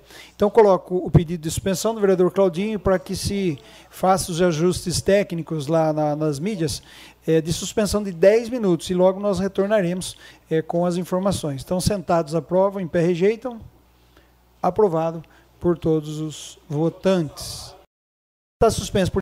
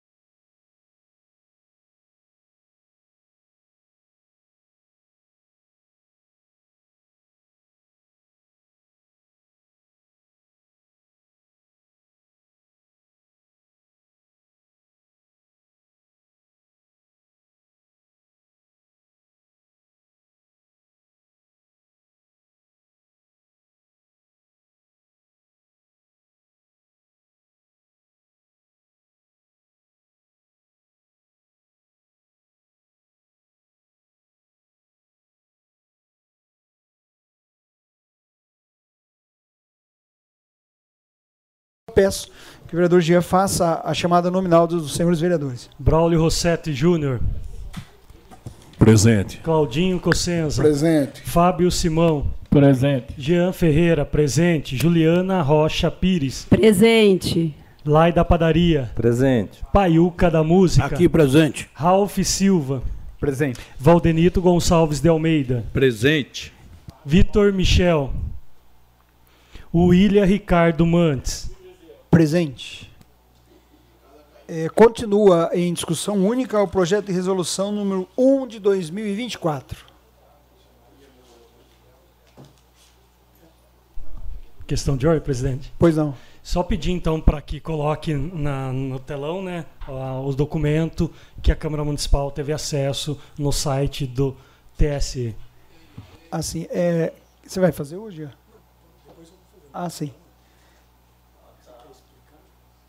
É, na verdade, esse primeiro documento foi o documento que, é, na sequência cronológica, quando a Câmara foi é, verificar, assim como você, quando a gente traz o, o diploma aqui, se verifica a validade dele, né?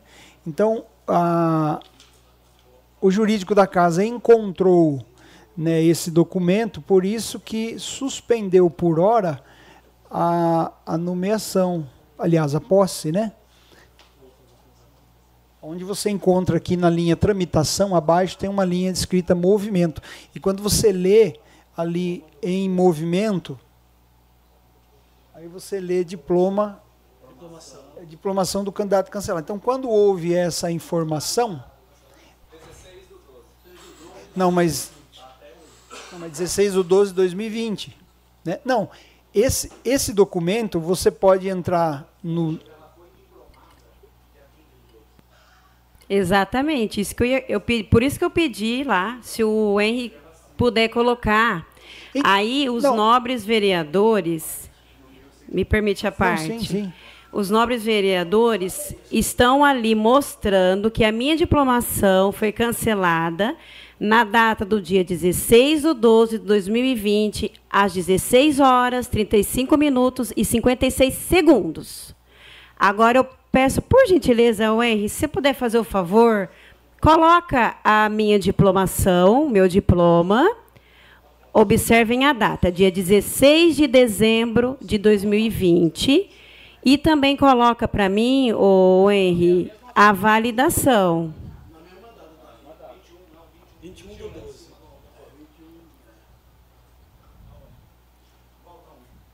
Volta a diplomação.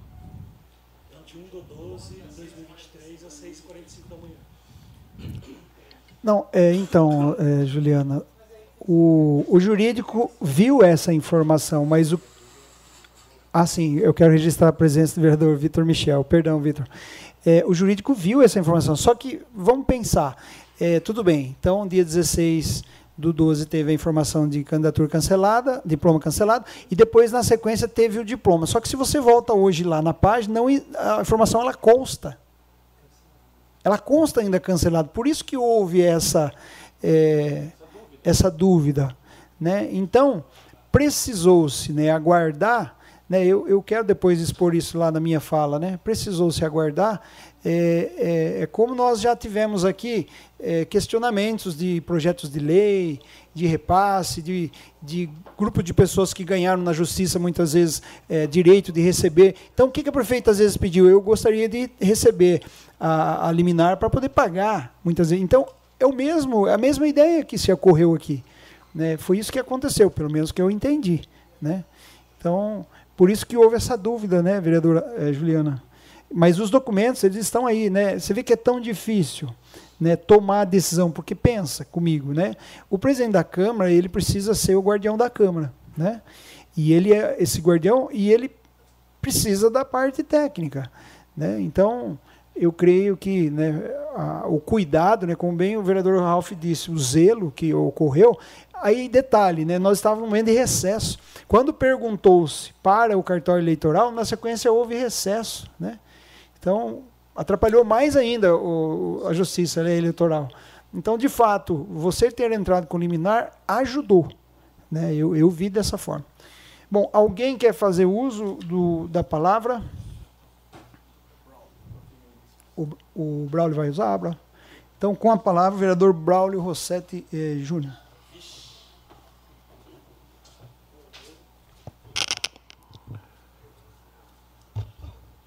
Dispensando as formalidades, uma boa noite a todos os presentes. No meu entender, uh, a gente está tendo um desgaste político que, na realidade, a gente não poderia estar tá passando. Dependendo de muitos temas aí importantes que a gente tem pela frente para ser discutido. Tenho muito respeito pelo vereador Valdenito, apesar de não ter votado. Também não votei no vereador que, que renunciou. Infelizmente fui taxado de bunda mole, de homem em cima do muro, que, enfim, de várias várias qualidades aí que eu acho que hoje está sendo provado o que está acontecendo.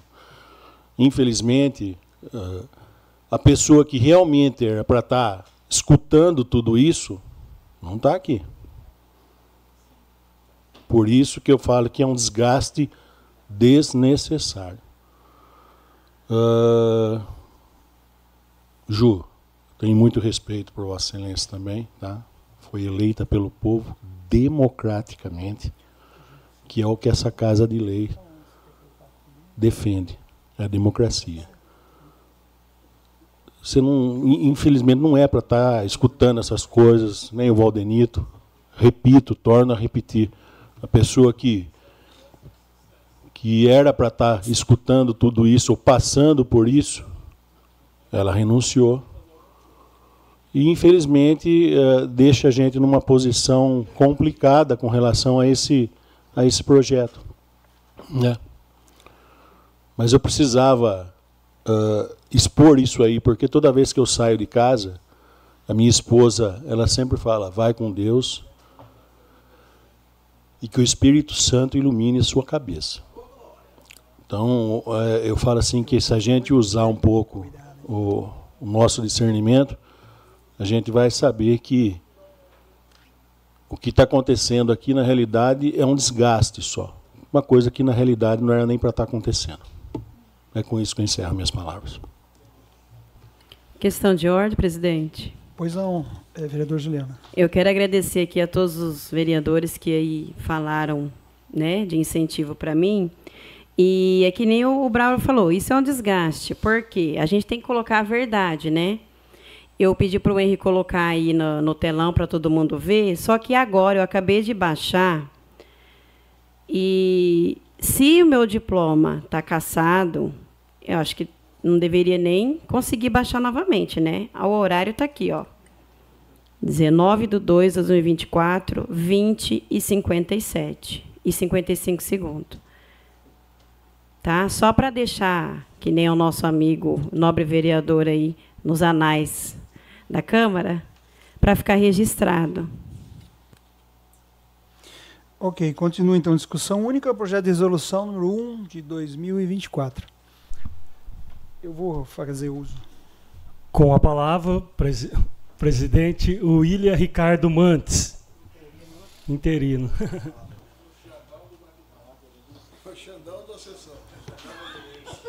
Tem gente que insulta, né? Hoje eu estava ouvindo um jurista falar, ele falou assim, com todo respeito, o careca do STF, e ele é mesmo, né? Não estou fazendo nada nesse sentido, né?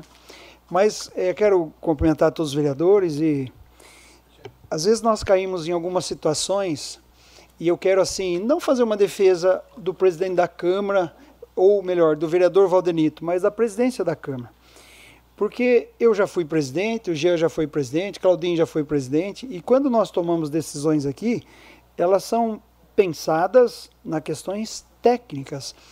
E e eu não sei se eu faria diferente, e eu posso dizer que não, porque quando a gente olha a ordem cronológica das coisas, não ficou, é, vereador Juliano, nenhum dia, nenhum dia, você não vai achar, ah, um dia não fizeram nada, podiam ter feito. Desde a renúncia até a, a sua convocação, a, as informações que foram pedidas para o cartório. Nunca ficou um dia vago. Eu tomei esse cuidado de ver com o vereador Valdenito e o nosso jurídico, que é o doutor Rafael. Nunca a bola ficou pingando. Vamos pensar assim. Por quê? Porque quando é, há aquela análise prévia, né? Você passou no concurso, você tinha que ser é, um exemplo, né? É, formado em química para trabalhar lá no sistema da ETA. Você tem que levar o seu currículo, o seu diploma. Só que quando você apresenta, o RH tem o cuidado de verificar se é válido ou não. Quando foram verificar, ele é válido, o seu diploma. Só que concomitante você encontra uma informação no site dizendo que ele está suspenso. Cancelado, né? A, a, a forma técnica. Aí o que, que aconteceu? O presidente, nessa hora aí, porque você está tirando a informação de um site oficial. E de fato, você, se entrar amanhã, você vai conseguir tirar o seu diploma com data de amanhã. E, só que se você entrar no, na outra página que fala a respeito do cancelamento, ela continua lá. Então, ficou difícil para que você que toma a decisão, tomar essa decisão. Eu, é, eu vi dessa forma. Então eu vejo que, como presidente da Câmara, não sei se faria diferente daquilo que o vereador Valdenito fez. Né? Entendo que você foi prejudicada, porque você não tomou posse da forma que deveria. Só que quando a gente encontra essas informações, veja bem, nós estávamos num período né, que ninguém esperava é, a renúncia. É, quando entra-se com pedido de informação, é, não tem a informação, porque o cartório, né, a gente é, ficou sabendo que ele vai até a diplomação, depois ele espera que o, o, o requerente entre com mandado de segurança, é, pedindo liminar, e isso foi feito. Inclusive, o Valdenito, ele me falou assim, William, eu esperava todo dia de manhã perguntar ao doutor Rafael, tem alguma informação nova? Tem um, um, Inclusive, acho que houve até um cuidado, né, doutor Rafael, de se fazer um ofício perguntando à vereadora se houve a, a entrada na justiça, né? Acho que está no. Tá no não está na prestação, mas teve esse ofício. Por quê? Porque ele, ele queria que essa informação fosse real e, e tivesse de fato logo, para que ele pudesse fazer como fez quando veio a liminar. Né? Eu vejo dessa forma. Então, assim, eu creio que você sim, Juliana, é, eu creio que você se sentiu ofendida, e acho que todos nós sentiríamos isso. Mas nós temos que entender o processo, né? porque entendendo o processo, né, a gente vai tentar ver se de fato houve uma má-fé né, do presidente da Câmara ou não. Então, agora, depois de tudo acontecido, é mais fácil nós entendermos, mas no meio do processo, quando você não tem a informação, parece-se que houve um cerceamento de direitos, né? Eu também é, fiquei pensando nisso, porque é, de fato, é, quando acontece isso, é, a gente sabe que, é, vou dar até um exemplo para vocês, né? Na cassação do Delanhol, o deputado que iria entrar não é esse que está hoje, no lugar dele. Era um deputado federal da Igreja Evangelho Quadrangular. Mas ele não pôde assumir. Até na recontagem houve uma mudança. Olha que interessante. Houve uma mudança de entendimento. E aí a gente fica pensando, né? Se há ou se houve né, algum interesse difuso, escuso, não sei a palavra aí que a gente possa colocar, né, para que e, e, e, eu entendo da mesma forma que o Claudinho entende que a vaga era do Republicanos, não tinha como ser de outro. Né? Só que a formalidade que tem depois de uma eleição é você acertar as contas. E a gente sabe que muitas vezes há um descuido, né? E, ou, ou a pessoa que estava à frente não tinha informação, porque não é fácil você é, liderar é, um partido depois da eleição acontecida, porque precisa dar sequência. Né, você precisa alimentar sistema, você precisa prestar contas, e não é tão simples assim. E tudo que foi lido aqui, que foi mostrado, não foi invenção nem do, do, do nosso jurídico ou da cabeça do presidente, foi tirado da própria prestação de contas. Então, assim, entendo que as palavras que lá estão e que foram aqui é, lidas, é, elas são fortes, como o próprio vereador Ralph disse, né? É, dá a impressão que você tentou burlar. E não foi isso que aconteceu. A gente entende que não foi. Só que a informação foi tirada de um órgão oficial. Então, é, eu queria fazer esse relato, por quê? Porque eu, eu, eu posso dizer e vou fazer uma fala aqui que olha a responsabilidade que nós temos. Eu não era presidente da comissão de ética. E sempre no começo do mandato, é, eu disse, nos meus três mandatos eu disse isso. A Juliana não estava aqui, né, na primeira sessão. Eu sempre disse isso, olha, se eu estiver à frente de uma comissão ou do conselho de ética, né, porque é votado aqui, aliás, é indicado, né, eu não queria aceitar. Porque, veja a minha posição, com tudo isso que está acontecendo. Hoje eu sou vereador, sou filho de pastor e hoje sou pastor. E quando acontece alguma situação aqui, houve uma representação no Conselho de Ética.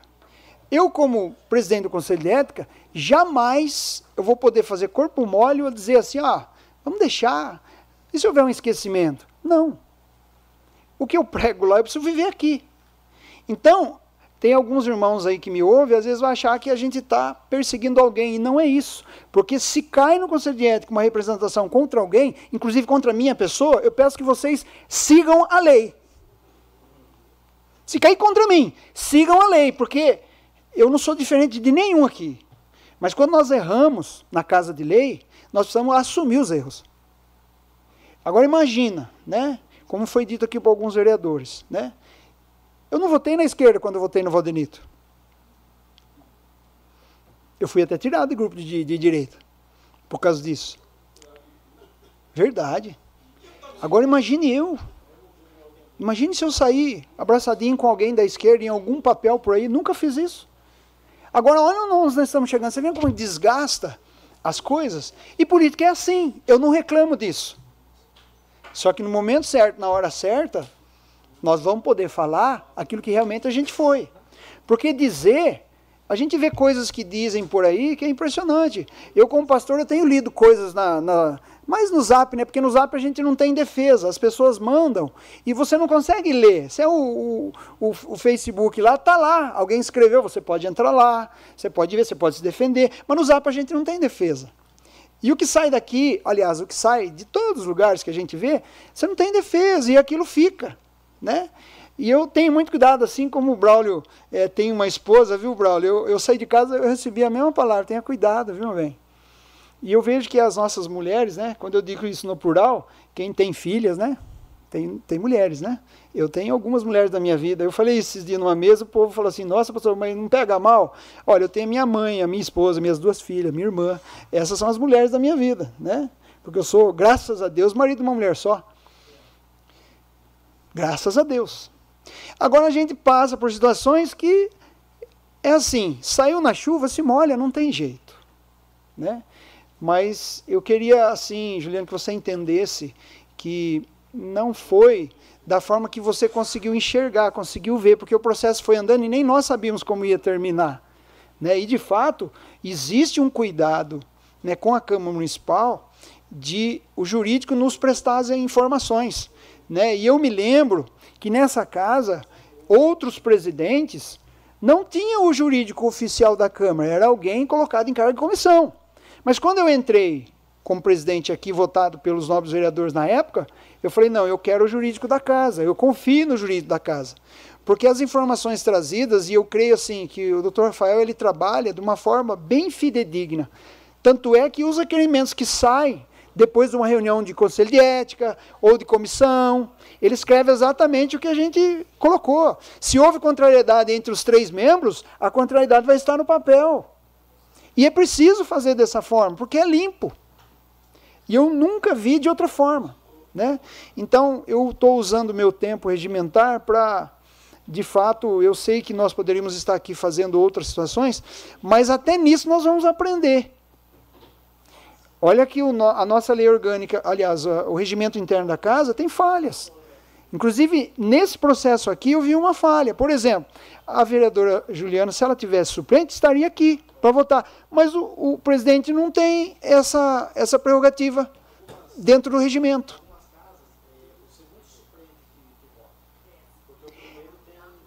Isso, é, mas aqui não tem previsão na nossa nosso regimento. Inclusive, isso é um, é um ponto nós mudarmos. Porque pensa, né? Se nós tivéssemos aqui uma briga mesmo para retirar, já, ele já está com um a menos na votação, você entende? Porque um suplente que entra no lugar de outra pessoa, geralmente ele converge.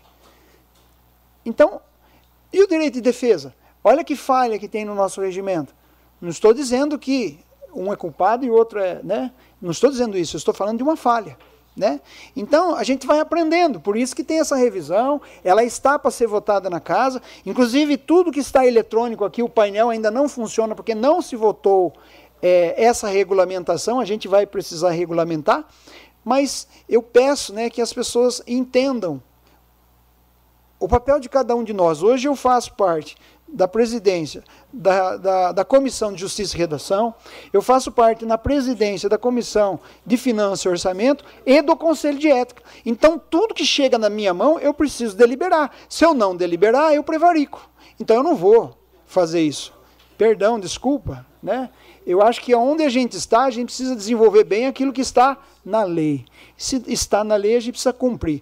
Então não é porque é vereador X, Y, Z, né, é masculino, feminino, eu não vejo dessa forma. Nós somos pessoas eleitas, representantes do povo, que nós temos que cumprir o regimento e as leis do município.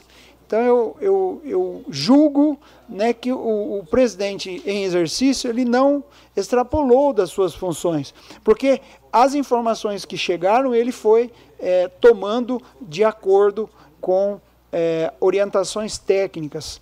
É, então eu agradeço esse momento e peço a Deus que nos iluminem para que é, nesse ano, que é um ano eleitoral, e como eu li é, um texto bíblico hoje aqui, né, que o apóstolo Pedro ele pede que a gente faça algo muito importante, né, que a gente reflita, reflita sobre isso. É, eu creio que a Juliana não tem nenhum demérito nessa questão, porque ela de fato se sentiu ofendida e eu, eu também me sentiria. Mas com o desenrolar das informações, a gente viu que é, não houve, eu pelo menos vi que não houve é, um demérito aí da parte do presidente em questão para que a Juliana assumisse só um zelo na casa, porque se de fato né, ele tomasse uma, uma, uma, uma ação precipitada e de repente ele falasse assim, não, é, não é, é do, do Republicanos, é do PSDB, ah não, não é do PSDB, é do PSD, né, porque as pessoas também procuraram aqui. Né? E aí você tem que ouvir. E quando um vereador faz uma representação, como a Juliana fez, precisa passar pelo rito da casa, não pode ser ignorado. Qualquer vereador, quando faz alguma representação, é, e foi feito. Já logo na representação, a gente não conseguiu ler no, no seguinte, que foi uma reunião de quarta-feira, né, de Carnaval de Cinzas, né? E, e, na próxima sessão, foi lida na quarta, mas já hoje, que é hoje, né, a data de hoje, nós estamos aqui deliberando. Inclusive com é, aquela dúvida do caso do suplente. Mas como ah, o jurídico entendeu que, por falha do nosso regimento, não podia convocar o do vereador Valdenito, ficou-se na dúvida só do vereador Juliano. Mas como a gente, pelo site, não acha a informação, então a gente até deliberou aqui. Porque se nós suspendêssemos, ah, vamos esperar a semana que vem, a informação é a mesma. Então, a deliberação nossa do colegiado é válida e nós votamos para a sequência e creio que chegaremos aí à votação né, desse projeto de resolução. E eu peço né, que a gente é, releve a questão documental. Muito obrigado a todos.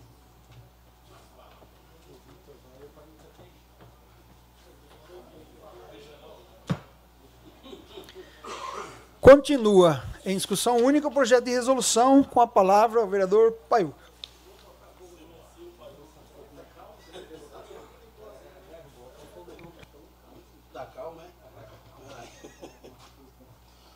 Deixa eu bonito aí, pelo amor de Deus.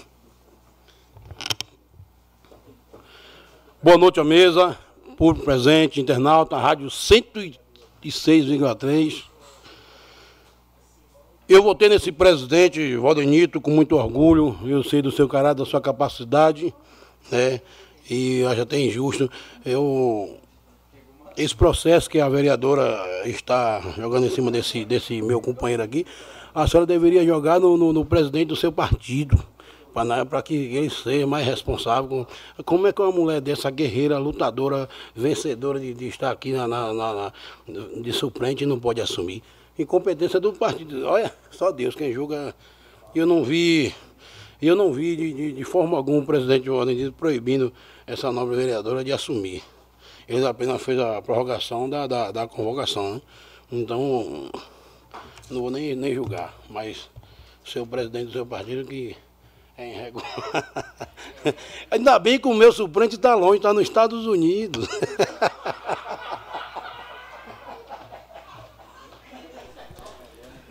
Uma questão de ordem, presidente. Pois não, vereador Juliano.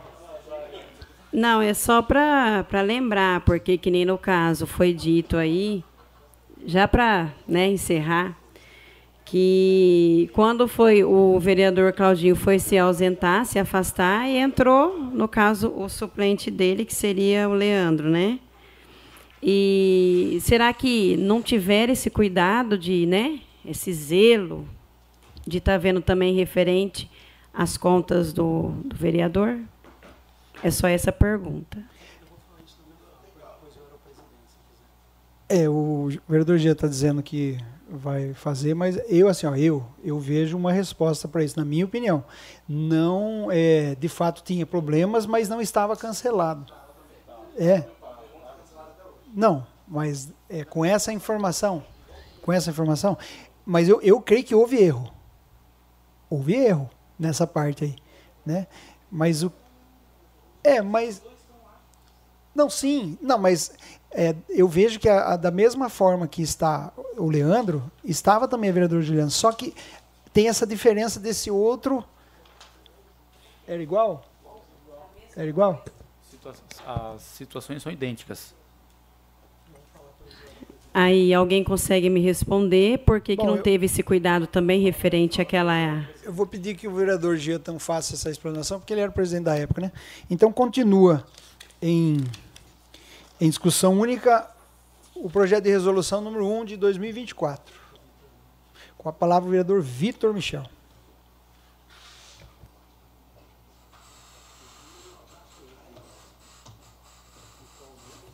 Boa noite a todos, boa noite ao público aqui presente, a quem nos acompanha pelas redes sociais e pela Rádio Sucesso. É, eu acho que a nossa discussão aqui hoje não é uma discussão sobre questão de moral íntegra ou ética pessoal dos dois envolvidos. Na minha humilde opinião, o que nós estamos vivendo aqui são duas questões diferentes. Eu entendo a, a vereadora Juliana, porque quando a, a, índole da gente é jogada ao léu, né, como foi a, apresentado o motivo para publicamente dizendo, né, a gente fica às vezes com sangue no olho para defender a nossa moral, a nossa imagem, a nossa ética. E eu entendo você nesse posicionamento. E ao mesmo tempo, a gente tem o cuidado do presidente dessa casa. Às vezes de zelar pelo o que diz o regimento interno. E o que eu vejo, na minha humilde opinião, que faltou, talvez seja comunicação. Comunicação de explicar o que estava acontecendo no momento, de passar para a vereadora no momento que estava acontecendo, de ter diálogo para saber o que a gente poderia resolver sem chegar nesse ponto que chegou. Eu não vejo com maldade o que aconteceu aqui em relação ao presidente Valdenito e também não vejo com maldade o que a Juliana fez, porque eu acho que eu também faria o mesmo. Então, quando a gente pensa na moral da gente, em como as pessoas vão enxergar a gente depois do que foi falado, implica em certas é, reações. E a reação que a vereadora, a nobre vereadora, achou foi de entrar com esse pedido nessa casa de lei e não só aqui, né, na justiça é, normal também. Então, cabe a mim decidir aqui, ter a minha opinião, certo? E fazer um pedido para todos os nobres vereadores dessa casa, inclusive para o nobre presidente, para que a gente nunca esqueça da comunicação. Porque por trás de cada um de nós aqui tem uma cidade. E é por essa cidade que nós estamos aqui. Então, Ju, você tem meu apoio nessa sua questão, certo? Valdenito também tem meu apoio nessa questão. Eu não acredito na maldade de ambas as pessoas. Não acho que nenhum de vocês agiu com ódio ou com nada disso. Talvez com pressão. Com pressão eu acho que sim. Mas tudo vai dar certo. Você está aqui, seja bem-vinda. Eu fico muito feliz de ter uma mulher dentro dessa casa para a gente debater, para a gente questionar e ter um ponto de vista feminino aqui dentro. Né? E é isso. A justiça, ela nunca falha. A justiça, ela às vezes pode tardar, mas ela nunca falha. Então confiemos em Deus.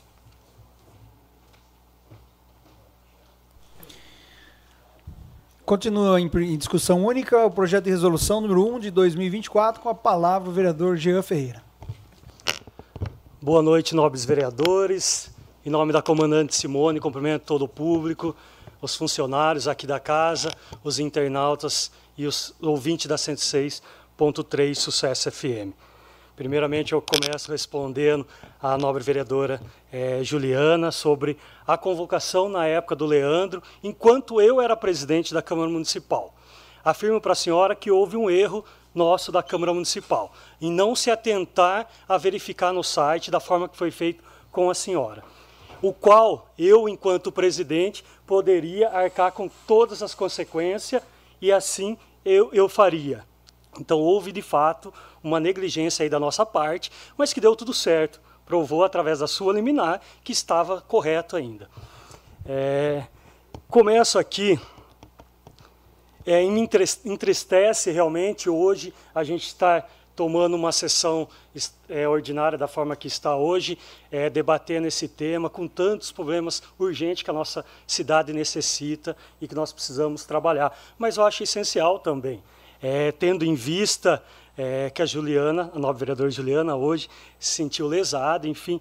O, o que eu entendo é, como vereador hoje, como pessoa, houve. A, a, a, nobre vereadora Juliana tem todo o direito de discordar do presidente, da forma de como o presidente conduziu. É, mas o que, o que eu só não posso deixar aqui sem citar que foi falado referente à violência contra a mulher. Em momento algum, eu estando a todo momento ao lado do presidente Valdenito, é, vi dessa forma, que foi conduzido dessa forma. Tendo em vista que eu, enquanto presidente, te, é, trouxe para a Câmara Municipal debates importantes, que foi a violência contra a mulher, e o qual o nobre vereador, presidente dessa casa, fez questão de estar aqui presente também. Com o voto do presidente Valdenito, teve a nossa primeira presidente, que foi a missionária. Então, prova que não há nenhum problema, nenhuma divergência com a mulher. E sim, pensando seriamente em defender o CPF do presidente, que a gente sabe que o presidente é totalmente diferente é, do prefeito, da prefeita, as contas, enfim, passa aqui para a Câmara Municipal, o qual através de voto dá para aprovar ou não e do presidente não, é direto reprovado. Então teve todo o cuidado. Agradecemos aqui ao jurídico da casa por todo o respaldo que tem dado, que, que foi dado é, durante a presidência. Claro que o, o jurídico ele dá a, as opções. E nós, enquanto eu fui presidente, aqui eu fico feliz também de ter o William, que foi ex-presidente, o, o, o, Claudinho, eu que já fui presidente dessa casa, hoje o Valdenito, composta a mesa, a diretora, por todos, ex-presidente e o Valdenito. Nos, ele realmente pensou no qual o melhor para a Câmara Municipal, que quando você é presidente, não é o interesse seu, e sim de toda a população. Então, é, se houve algum erro, eu, eu acredito que foi o fio de bigode chamar e conversar, mas em momento algum houve algum tipo de discriminação contra a mulher, contra ser de um partido ou de outro. É, realmente ele agiu é, seriamente. E aqui eu parabenizo o presidente Valdenito pelas ações. É, fico feliz, Valdenito, e quando também votei no senhor como presidente, fomos taxados aí, direita e esquerda, o qual eu acho absurdo é, esse, essa comparação, porque nós votamos no presidente Valdenito e não no, na esquerda, e, e, e, mostra realmente aí como vem conduzindo. É, então, é, eu reafirmo, não houve nenhum problema contra a mulher, houve sim uma precaução do presidente, da Câmara Municipal, baseado aí no site, onde a gente entra, vê realmente que existe uma, ali um, uma, uma notificaçãozinha e que a Câmara Municipal fez o correto no meu entendimento. Claro que demorou um pouquinho por causa do recesso, mas é sempre pensando no melhor e no coletivo. Em momento algum houve alguma praxe para não deixar a nova vereadora, e eu tenho certeza, nova vereadora Juliana, que a senhora vai conduzir brilhantemente aí o seu mandato. Eu, enquanto era presidente, logo que assumi, fiz questão de chamar a senhora e algumas mulheres aí que, de, que disputaram o pleito eleitoral, que sempre bati que faz aí, acho que por 28 anos, sempre teve mulheres vereadoras aqui na Câmara Municipal e depois de 28 anos não tinha realmente uma mulher representando a Câmara Municipal, mas tinha sim a nossa primeira prefeita. Então, nos colocamos a, o nosso mandato à disposição de todas as mulheres e é assim que todos os vereadores vêm conduzindo. Então, novamente, eu peço aí para que realmente todo mundo pense no, no, no voto de hoje mas lembrando sempre que o presidente fez o melhor para a Câmara Municipal. Obrigado. Continua em discussão única o projeto de resolução número 1 de 2024. Uma questão de ordem, presidente. Pois não. Só queria que Vossa Excelência uh, instruísse, né, antes da votação, como será o sim ou o não e, a, e aproveito o momento para fazer um requerimento para o voto ser nominal, ao invés de ser uh, da forma que a gente faz, uh, que seja nominal. É, colocando o projeto de resolução em votação, aqueles que desejam né, que o projeto ele continue, vote sim. Né, e, Ah, sim, tá. Não, sim. É. Porque se não aprovar os. Vai ser simbólico. É. Se aprovar o voto nominal, aí o vereador Gia faz a chamada nominal dos vereadores. O vereador tem que dizer se ele vota sim para prosseguir ou se ele vota não para cercear, suspender o projeto.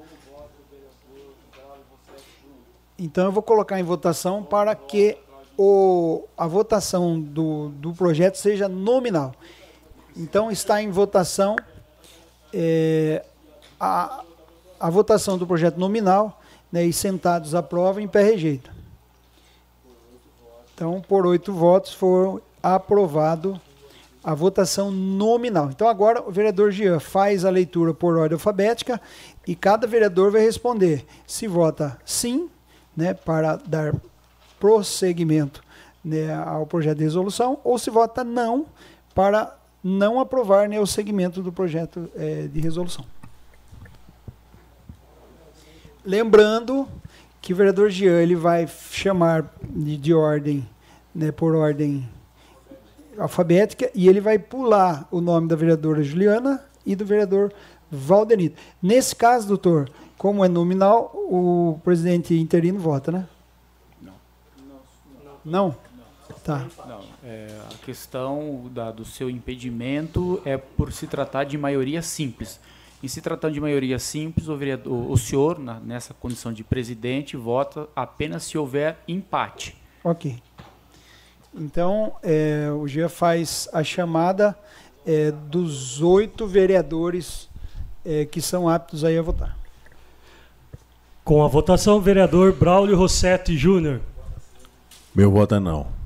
Com a votação, vereador Claudinho Cossenza. Meu voto é não. Com a votação, vereador Fábio Simão. Voto não. Com a votação, vereador Jean Ferreira. Eu voto não. Com a votação, vereador Lai da Padaria. Eu voto não. Com a votação, o vereador Paiuca da Música. Eu voto não. Com a votação, o vereador Ralph Silva. Conforme explanado na minha palavra, eu voto não. Com a votação, o vereador Vitor Michel. Eu voto não.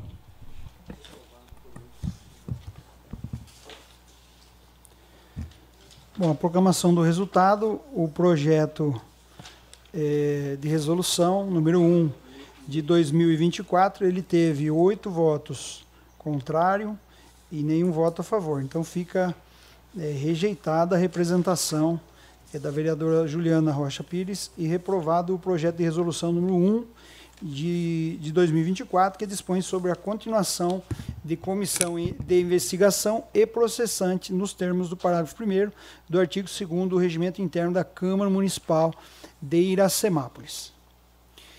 Encerrada a matéria e caberia de deliberação do plenário, darei início ao grande expediente, convidando os senhores vereadores para versarem de assuntos da sua conveniência. É, hoje né, começa por ordem alfabética, o primeiro é o Braulio e por último sou eu. E temos 10 minutos regimentais, cada vereador. Então segue a palavra do vereador Braulio Rossetti Júnior.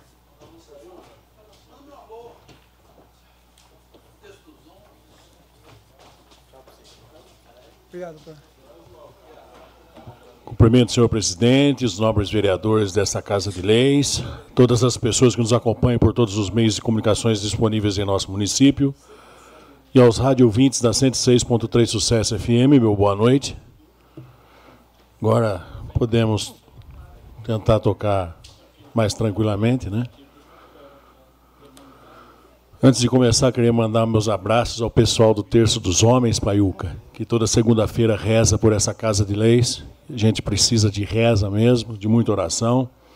Ao Picão, ao Picarelli, ao Dadão, ao Vanderlei, funcionário público municipal aí do nosso município ao Zequinha, o Reginaldo Capobianco, seu, seu pai, ao Everaldo e a Dalva Michel, ao Otávio e a dona Odila Cossenza, Lúcia Viola e o meu grande amigo Foguinho, em especial a todos os funcionários públicos e cargos comissionados que fazem parte do nosso dia a dia, que colocam a máquina pública em funcionamento.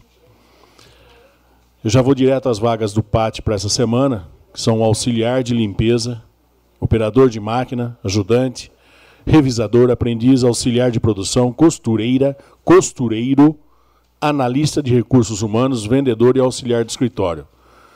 Então, aí, por determinação do PAT Regional de Campinas, os currículos deverão ser entregues pessoalmente. Existe a lei da LGPD.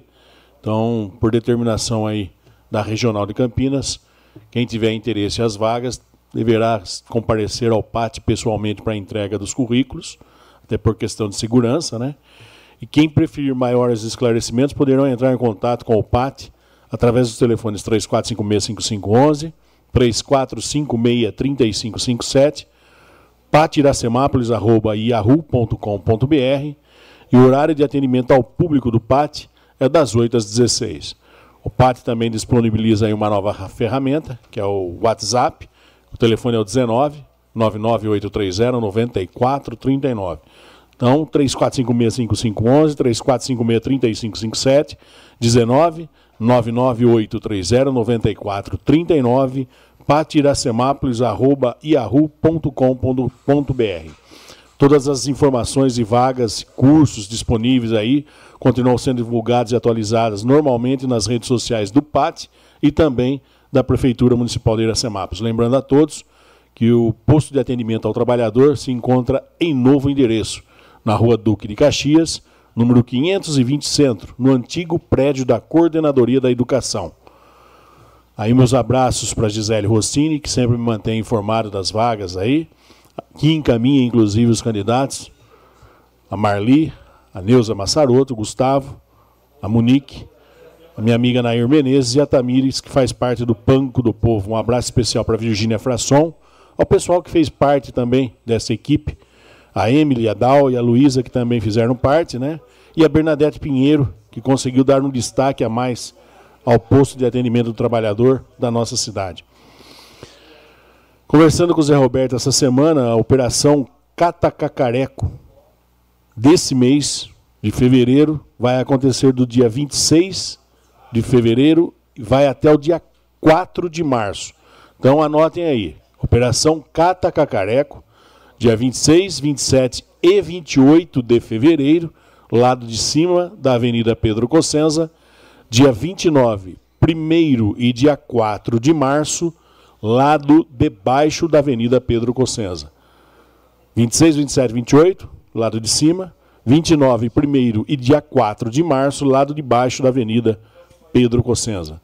Caso haja mudança nas datas, a Prefeitura estará comunicando toda a população através das suas redes sociais e carro de som. Continuamos pedindo à população de Iracemápolis que não coloquem seus descartes antes da data programada, até para que nossa cidade continue, continue limpa. Aproveito aí para mandar um abraço ao Zé Roberto, toda a equipe dos serviços urbanos, que vem realizando esse excelente trabalho. Mandar um abraço também ao Wilson Choga, que é o responsável pela distribuição da empresa Molise, e a todos os funcionários da empresa Molise, que vem desempenhando aí um excelente trabalho. Que Deus abençoe a, toda, a todos. Essa semana aqui eu, infelizmente, não colhi nenhuma informação com o Silvio, até porque ele me mandou no celular e eu acabei esquecendo o celular hoje, por incrível que pareça. Então, uh, eu acredito que as minhas informações terminam hoje, mas antes de finalizar, gostaria de deixar gravado novamente quatro quesitos: emprego, lucro, rendabilidade, segurança financeira. Uma abençoada semana a toda a população de Iracemápolis. Fiquem com Deus e que Ele os proteja. Com a palavra, vereador Claudinho Cossenza.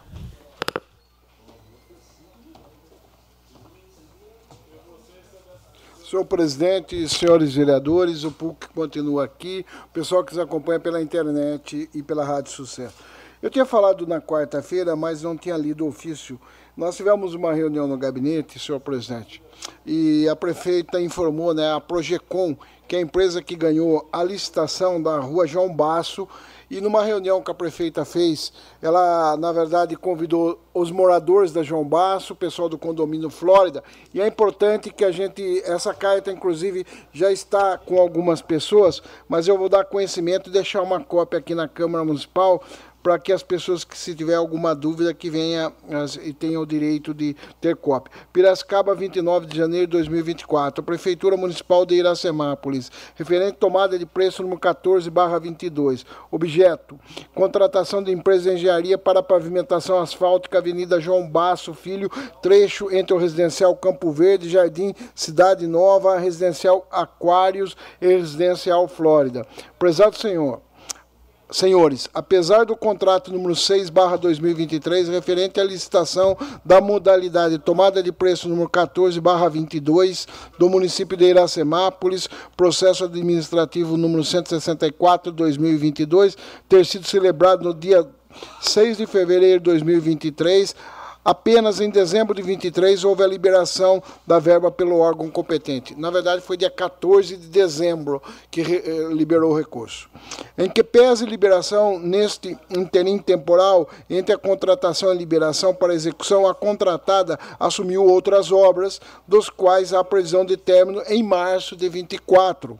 Neste passo, cabe informar a Vossas Senhorias que a contratada conseguirá executar as obras de pavimentação asfáltica na Avenida João Basso Filho, trecho entre o Residencial Campo Verde, Jardim Cidade Nova, Residencial Aquários e Residencial Flórida, no município de Iracemápolis, na segunda quinzena de março de 2024 com a pretensão de término dentro do prazo concedido no quarto termo de prorrogação, no qual esgotará em 5 de maio de 2024.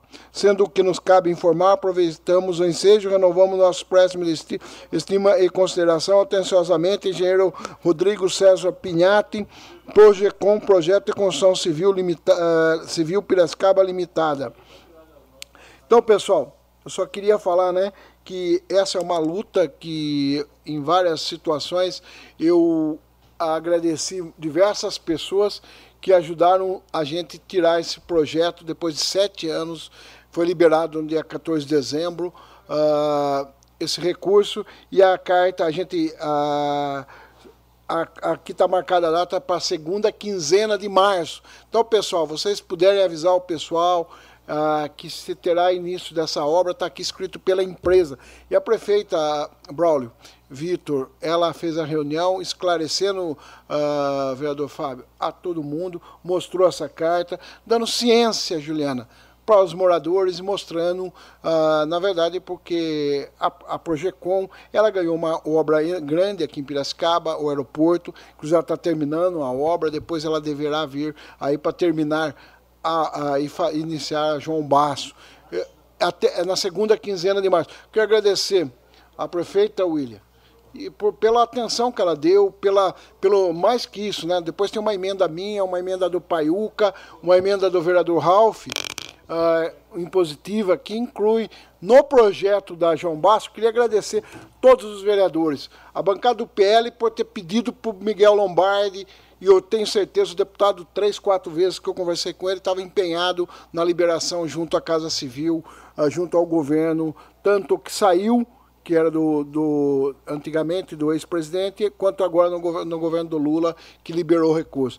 Queria uh, agradecer uh, ao vereador Gesiel, na época, ele falou com o Cezinha da Madureira, queria deixar registrado o agradecimento ao deputado Cezinha Madureira, porque o Cezinha tentou também a liberação, Uh, não poderia furtar de falar do, do Alex Mamente, que foi um deputado que também tentou na libera, a liberar, liberar o recurso. O Jefferson William teve em Brasília, falou pessoalmente com o Jefferson.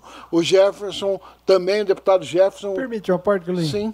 É, só salientando que eu estive em Brasília, eu não usei recurso público, porque eu fui em função é, de uma sessão solene na quarta-feira de manhã que era com respeito aos 100 anos da Igreja Quadrangular e 70 anos aqui no Brasil. E só que mesmo assim eu fiz agendas lá. Você me pediu que fosse também falar é, no gabinete né, do Ministério das Cidades. E quando eu estive lá, foi bem fora de mão até a gente ir para lá, porque foge ali dos ministérios, né? esse, esse local não estava ali nos ministérios onde a gente conhece Brasília. Eu fui, paguei Uber, fui até lá, conversei com a pessoa e a pessoa, assim, na verdade, ele me animou e desanimou no seguinte sentido: que ele falou assim, olha, é, pelo que eu estou vendo, até dezembro vai pagar. Só que é uma RP9.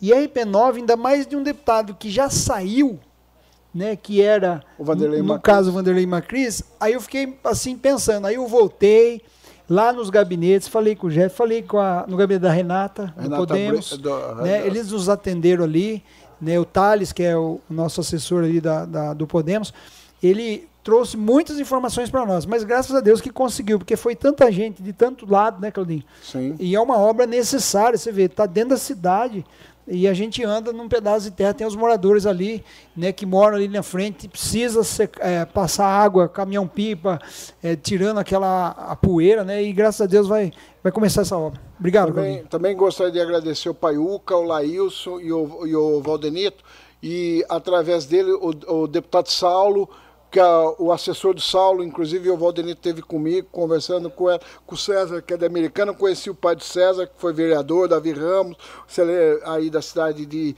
Americana, o César deu uma maior atenção, o deputado Saulo, sei do trabalho, do empenho do Saulo, queria, Fábio Simão, agradecer você também, que num dia à noite, ah, numa sessão nossa, você tinha vindo de Brasília e você tinha conhecido o, o Jânio, lá da do, da representação de São Paulo em Brasília.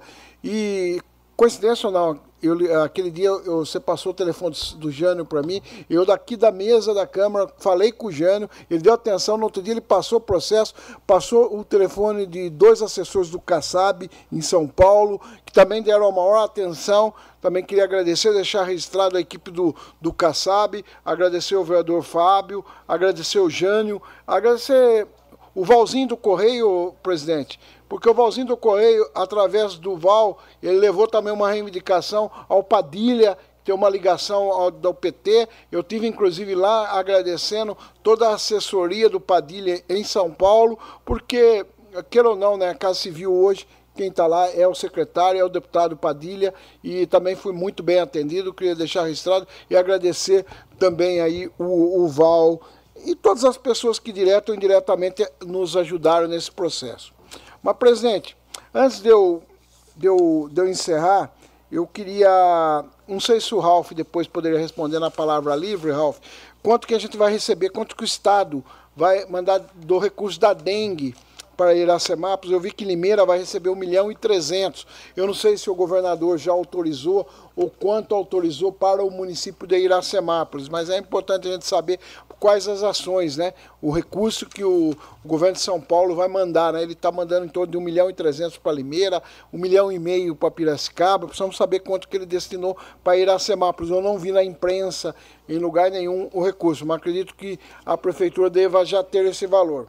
Agora, presidente, eu tenho, não sei se vocês têm notado, a GWM, que é a empresa chinesa que comprou a Mercedes. Eu tenho falado muito do Porto Seco, da nossa luta em trazer o Porto Seco, uh, e vejo essa semana uma nova notícia que ela adia novamente a questão de instalar e de fazer novamente aí uh, eu vou até ler a matéria. A chinesa GWM declarou à agência Heltmans na última quarta-feira que, devido ao retorno gradual do imposto para veículos híbridos e eletrificados, que vigorou a partir de 31 de janeiro, adiou o início da fabricação de automóveis na planta de Iracemápolis.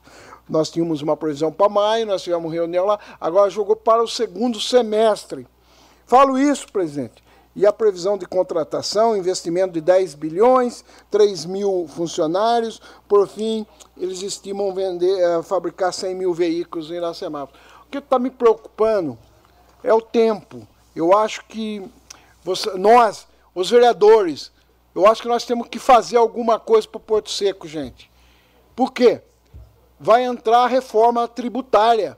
Daqui seis anos nós não vamos ter mais o ICMS. E o que está acontecendo? Ah, o carro aval está sendo em torno do terceiro, quarto carro mais vendido, presidente.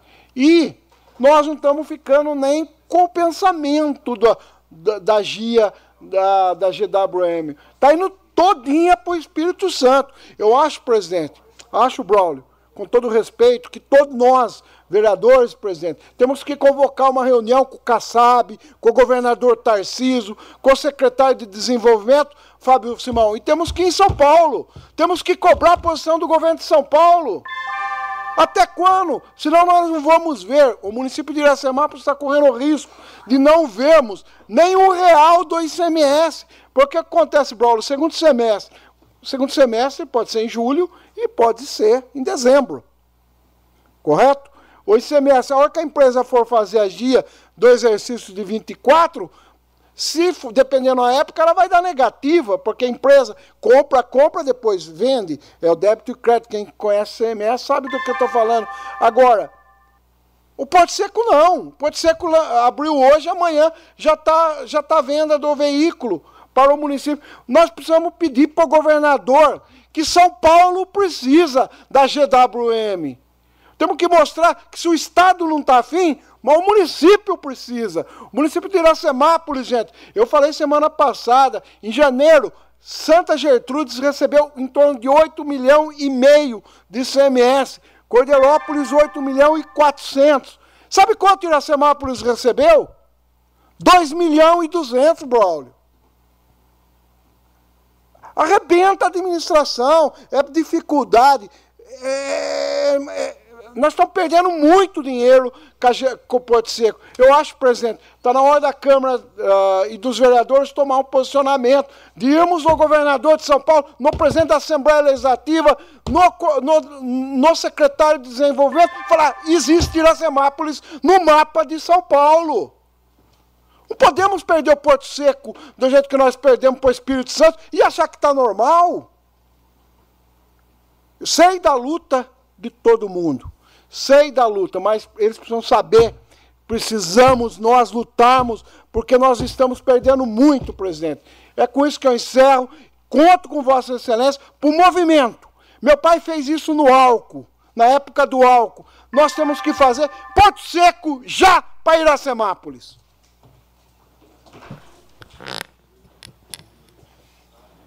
Só faltou gritar meu nome Enéas, hein? Tenho essa capacidade. Ainda bem que eu tenho essa, essa abertura para poder falar isso, né, Grodinho? Não, não tem a capacidade. Mas vamos lá, é, com a palavra, é, com a palavra, vereador Fábio Simão. Tchau, até mais.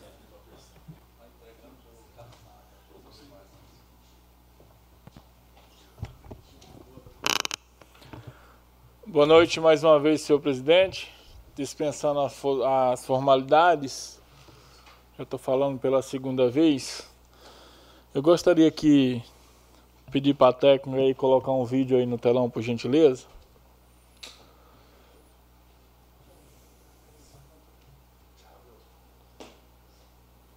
ativa em todas as escolas do município de Iracemápolis. Estou aqui na frente da escola do Cídia Costa Ribabem, uma escola aí do ensino fundamental e infantil. Estou vendo as questões do ar-condicionado. Pessoal, todas as escolas de Iracemápolis têm ar-condicionado, mas nenhuma funciona. A nossa digníssima prefeita, no ano 2022, há dois anos atrás, comprou ar-condicionado para todas as escolas. Mas, por incrível que pareça, estão pendurados na parede há dois anos atrás e nenhum funciona. Dois anos de calor com aparelho instalado na parede. Uma falta de planejamento, uma falta de compaixão com o próximo, uma falta de respeito com o seu dinheiro. Sabe quem comprou esses aparelhos de ar-condicionado? Você. E o seu filho, sabe onde está? Está aqui dentro, passando calor. Acompanhe os vídeos aí nessa escola em, em outras escolas também que a gente visitou, na escola do Cídia Costa Ribabem. Aqui, ó. Olha que máquina bonita.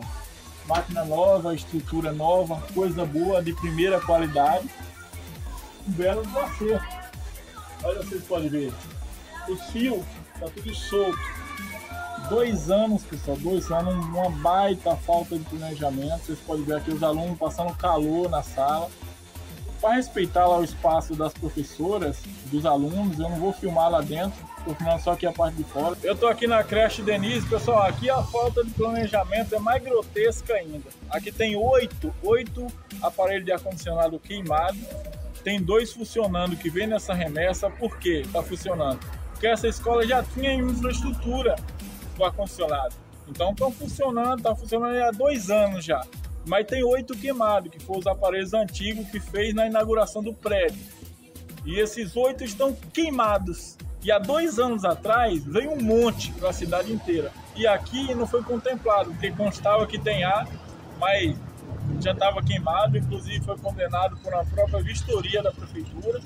Um funcionário da prefeitura aí, a serviço da prefeitura, detectou estava queimado. Então, pessoal, fica aí essa mensagem para vocês: o que é o planejamento desse governo, o que é o planejamento desse pessoal e qual é o cuidado que esse pessoal tem com os nossos filhos. Creche Luiz Alves, creche aí municipal.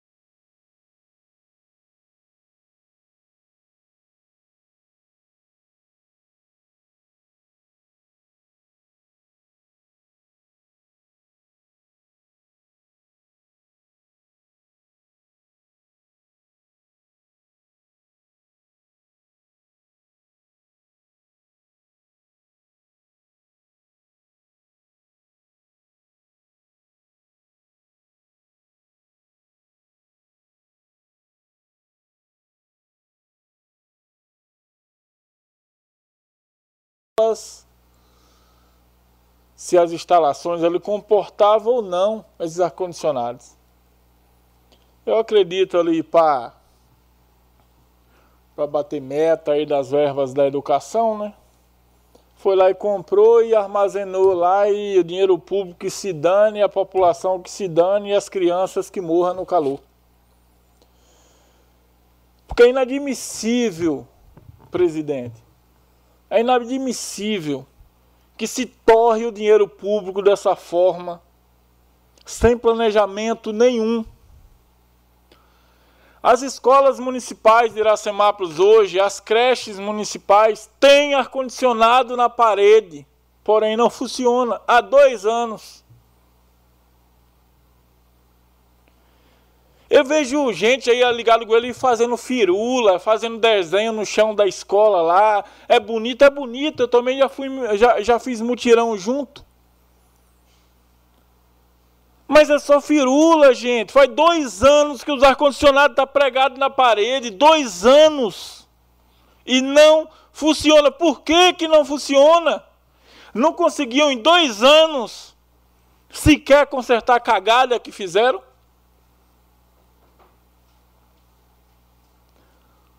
Tem hora que eu paro e penso assim: será que eu estou vendo coisa demais? Mas escutar uma mãe falar para mim que o filho passou mal na escola de calor, que o ventilador estava quebrado, eu tenho umas mensagens, viu? E o filho passou mal de calor. E sabendo, Claudinho Consenza, que existe um, um ar-condicionado desse porte excelente, uma máquina excelente, nova, que já perdeu a garantia, porque já faz dois anos, na parede, e não tem a capacidade de fazer funcionar é igual uma câmera que está lá no ecoponto, gastou dinheiro público e nunca funcionou. Não põe em prática. São profissional em gastar o dinheiro público de uma forma que não tem utilidade para a população. Como que se explica uma compra de vários aparelhos de ar-condicionado que o município precisa muito e se passa dois anos pendurado na parede, como que se explica?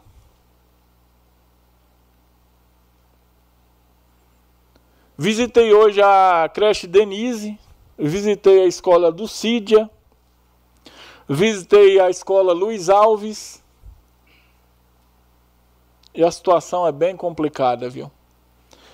Peço aos senhores que, por gentileza, não acredite só na minha palavra. Vá lá na escola amanhã. Entre dentro da sala de aula e veja a situação. Com aquele solzão que está fazendo, como que é a situação lá dentro? Como que as professoras estão? Para você ver o tratamento que estão dando para nossas crianças. Se não tinha como instalar os ar-condicionados na parede, por que, que primeiro não fez um projeto elétrico em todas as escolas para depois adquirir os ar-condicionados? E por que que quando comprou os ar-condicionados descobriu que a incompetência era muita? Que não tem ninguém tocando o carro? Por que que imediatamente não corrigiu, não foi atrás de um projeto elétrico e colocou para funcionar? Dois anos Já estamos na metade do primeiro semestre e do último ano e nada ainda. Se alguém tiver uma explicação lógica, por gentileza, me ajude. O porquê que tanta judiação com as nossas crianças? Eles não têm culpa de nada. Deem utilidade ao dinheiro público se vocês não têm utilidade, se vocês são inúteis, dê utilidade ao dinheiro público que vocês se candidataram na urna, se dispuseram a defender e cuidar e zelar do dinheiro público. Prefeita Nelita, por gentileza, escute o conselho do vereador, resolva o problema dos ar-condicionado, visite as escolas,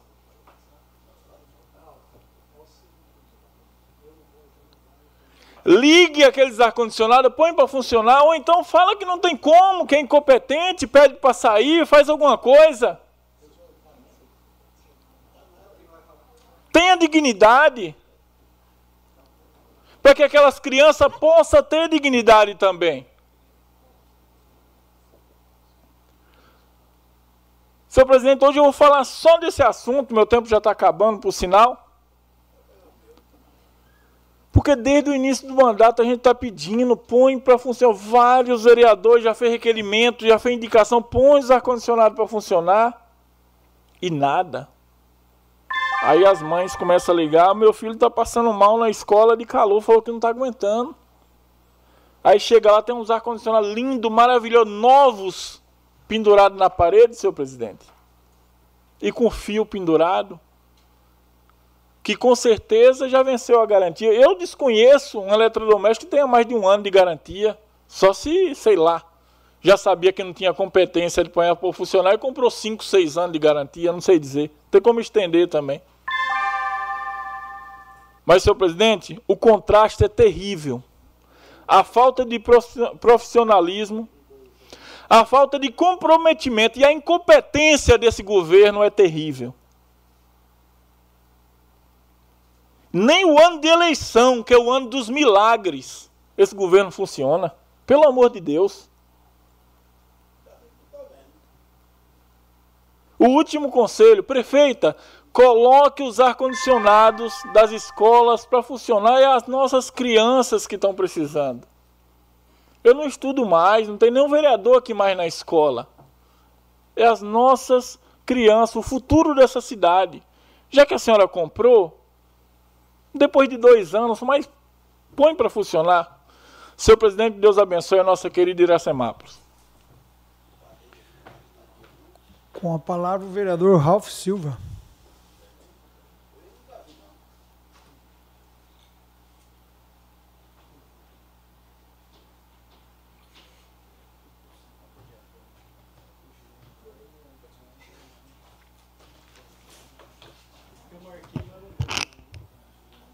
Dispensando as formalidades. É, gostaria de compartilhar com a população que nos acompanha aí, é, via as redes sociais, a rádio, que a nossa viagem a Brasília, né, no dia 6 e 7 de fevereiro agora, ela segue dando frutos. É, eu recebi na tarde de hoje de forma extraoficial, vamos só aguardar a concretização, mas já recebemos o anúncio de duas emendas de dois deputados do PL de 500 mil reais cada uma. Então isso é muito importante. É, tem também o compromisso de mais uns outros deputados, né? Que a gente vai aguardando. E acho que é para isso que a gente vai. É, foram dois dias muito rápido. Tinha algumas agendas com deputados que acabou não acontecendo porque na quarta-feira é, cancelou a sessão. Tava os deputados chegando para a sessão na quarta e aí por conta daquela briga lá do Lira com com Lula lá, numas questões de interna deles, acabou suspendendo a sessão e alguns deputados que eu tinha marcado acabou indo embora. Mas, mesmo assim, conversamos com os assessores deles e acredito aí que nós vamos... É, eu estabeleci uma meta, né, falando com o Braulio, com o Vitor, nós estabelecemos uma meta, mas tranquilamente a gente superou essa meta e aos poucos a gente vai anunciando. Acho que é para isso que a gente está aí. Eu falo que o buscar recurso federal, estadual, é uma proatividade do, do vereador. Ele não é a função principal do vereador buscar recursos. Mas se a gente tem a condição, se a gente tem o, a abertura com os deputados e com o governo federal e estadual, a gente tem que fazer, acho que é o mínimo, né? Que a população espera da gente. Sobre a oftalmologia na escola, o oculista, né? O famoso oculista nas escolas. Esse ano segue, segue a todo vapor. Além das escolas municipais da, da atenção é, do ensino infantil está é, sendo ampliado também para escolas estaduais. O ano passado foram mais de 380 alunos que foram encaminhados do teste é, que é feito nas escolas, né? Foi encaminhado para o SESM para passar pelos equipamentos, para um exame mais aprofundado pelo oftalmologista do município e 184, 174 alunos receberam óculos.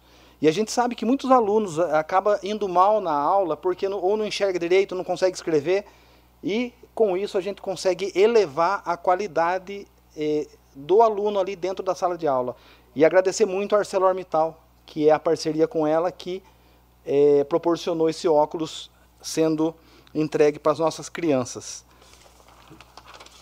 Eu vi que a Ju postou né, sobre isso, e a Ju tem corrido bastante. Eu vi que Vossa Excelência esteve na Rio hoje, né? Sim, eu fui lá, conversei né, com as coordenadoras, conversei também com a assistente social, a Giovana, inclusive gostaria de mandar um abraço. E fui buscar entender, conhecer, né? Porque quando faz parte da vida do outro, a gente não consegue enxergar da forma que deveria ser, né? E quando você vai ali, se tem um conhecimento, é, um entendimento do, de que forma acontece, tanto do, depois do diagnóstico ao procedimento dos atendimentos, acolhimento, tanto para as crianças também para a família, e a gente já tem um outro olhar. E eu acho que quando a gente sente a dor, eu acho que fica mais fácil da gente lutar por aquilo. É, eu fiquei feliz Vossa Excelência lá, até porque Vossa Excelência tem um, uma agenda com o deputado, né, com Gil Massi Santos, e é muito importante somar força com a gente. O Miguel está destinando 100 mil esse ano para Ariel, e aí, se Vossa Excelência conseguir também um bom resultado, isso vai ser muito bom para as crianças, principalmente os autistas, que está sendo ampliado o trabalho da Rio aos autistas. É, outra coisa, a volta às aulas, né? É, esse ano a entrega do uniforme já se deu a partir do primeiro dia de aula. O sistema apostilado de ensino também já entregue para as crianças. E hoje eu vi que começou a ser entregue o material escolar. Para quem é pai, eu falo que eu, quando criança, eu, era, eu recorria muito à APM, né, para ter os cadernos. Minha mãe, cinco filhas, cinco filhos, né, e praticamente sozinha para criar os cinco filhos. E também eu lembro, gosto muito de lembrar do João Renato, que nos ajudava com material escolar é, da usina Iracema. Então, é bom a gente recordar, é bom a gente ser grato. E hoje o município fornecendo pelo segundo ano consecutivo o, o material escolar para os alunos. E em breve, né, todas as outras demandas, a gente sabe que tem a questão do ar-condicionado, reforma, como o William disse aqui na última sessão, da questão de, acho que o Jean também tem batido, na questão é, de um lugar melhor para a lavanderia na Dulcide e outras escolas, ampliar o tamanho da, da cozinha. Então, a gente vê, eu tenho conversado lá embaixo na prefeitura com o pessoal da engenharia do gabinete, nós sabemos que tem muita coisa em andamento para acontecer. Não é do dia para a noite, a gente sabe, é, não é eleição que faz mágica também. Eu acho que tudo que te, vem acontecendo tinha um certo planejamento. Como não adianta a IPTV ir e de, de repente falar que a imprensa que fez acontecer uma obra. Existe licitação, existe toda uma série para acontecer. Não é uma matéria de jornal que faz sair da manga uma obra. Então a gente sabe que com muita tranquilidade a Nelita encara isso também e vamos trabalhando, vamos fazendo o nosso melhor, que o nosso, a nossa missão termina dia 31 de dezembro desse ano. E quem vier, que faça melhor. Então, vamos seguir trabalhando na mesma toada. Agradecer ao Zé Roberto, né, que, e também parabenizar a equipe dele. É uma equipe muito reduzida, que é a equipe dos serviços urbanos, mas o serviço é muito imenso. Tem muita demanda e ele tem, dentro do possível, conseguido dar conta né, e conseguindo dar resultado. E amanhã tem uma conversa com ele sobre algumas ações que serão iniciadas na avenida. Tem um lugar muito ruim, lá está bem esburacado. E eu até falei para eles que na rua de cima, ali perto do bebedor que, que precisa fazer a ligação de água, é, a guia, não sei se foi a raiz da árvore que derrubou a guia, então tem alguns espaços sem a guia e quando dá chuva, enxurrada, essa água desce pela grama e passa naquela calçada. Tanto é quem passar lá vai ver as raízes expostas e o excesso de buraco na calçada. Então vai começar a manutenção por aquela calçada e também ver se consegue resolver o problema da guia. Eu sei que quando foi feito o Nova Iracemápolis, a própria é, incorporadora deixou algumas guias lá e doou para o município. Eles estavam tentando localizar, porque eles tenham deixado mais para o meio do, do mato e eu acho que já devem ter localizado. É, sobre, sobre a creche Luiz Alves, eu fiquei muito feliz de ter sido chamado lá é, porque assim, as meninas tinham pedido tinta e não dá para desmerecer o trabalho da Liliane, da Marta, a diretora, a Gráucia, a Patrícia, né, com seu filho, a Gráucia com sua menina lá. Eu, eu, meu irmão me ligou, era oito e meia da manhã, falou assim, olha, as meninas estão aqui, é, tem como ajudar?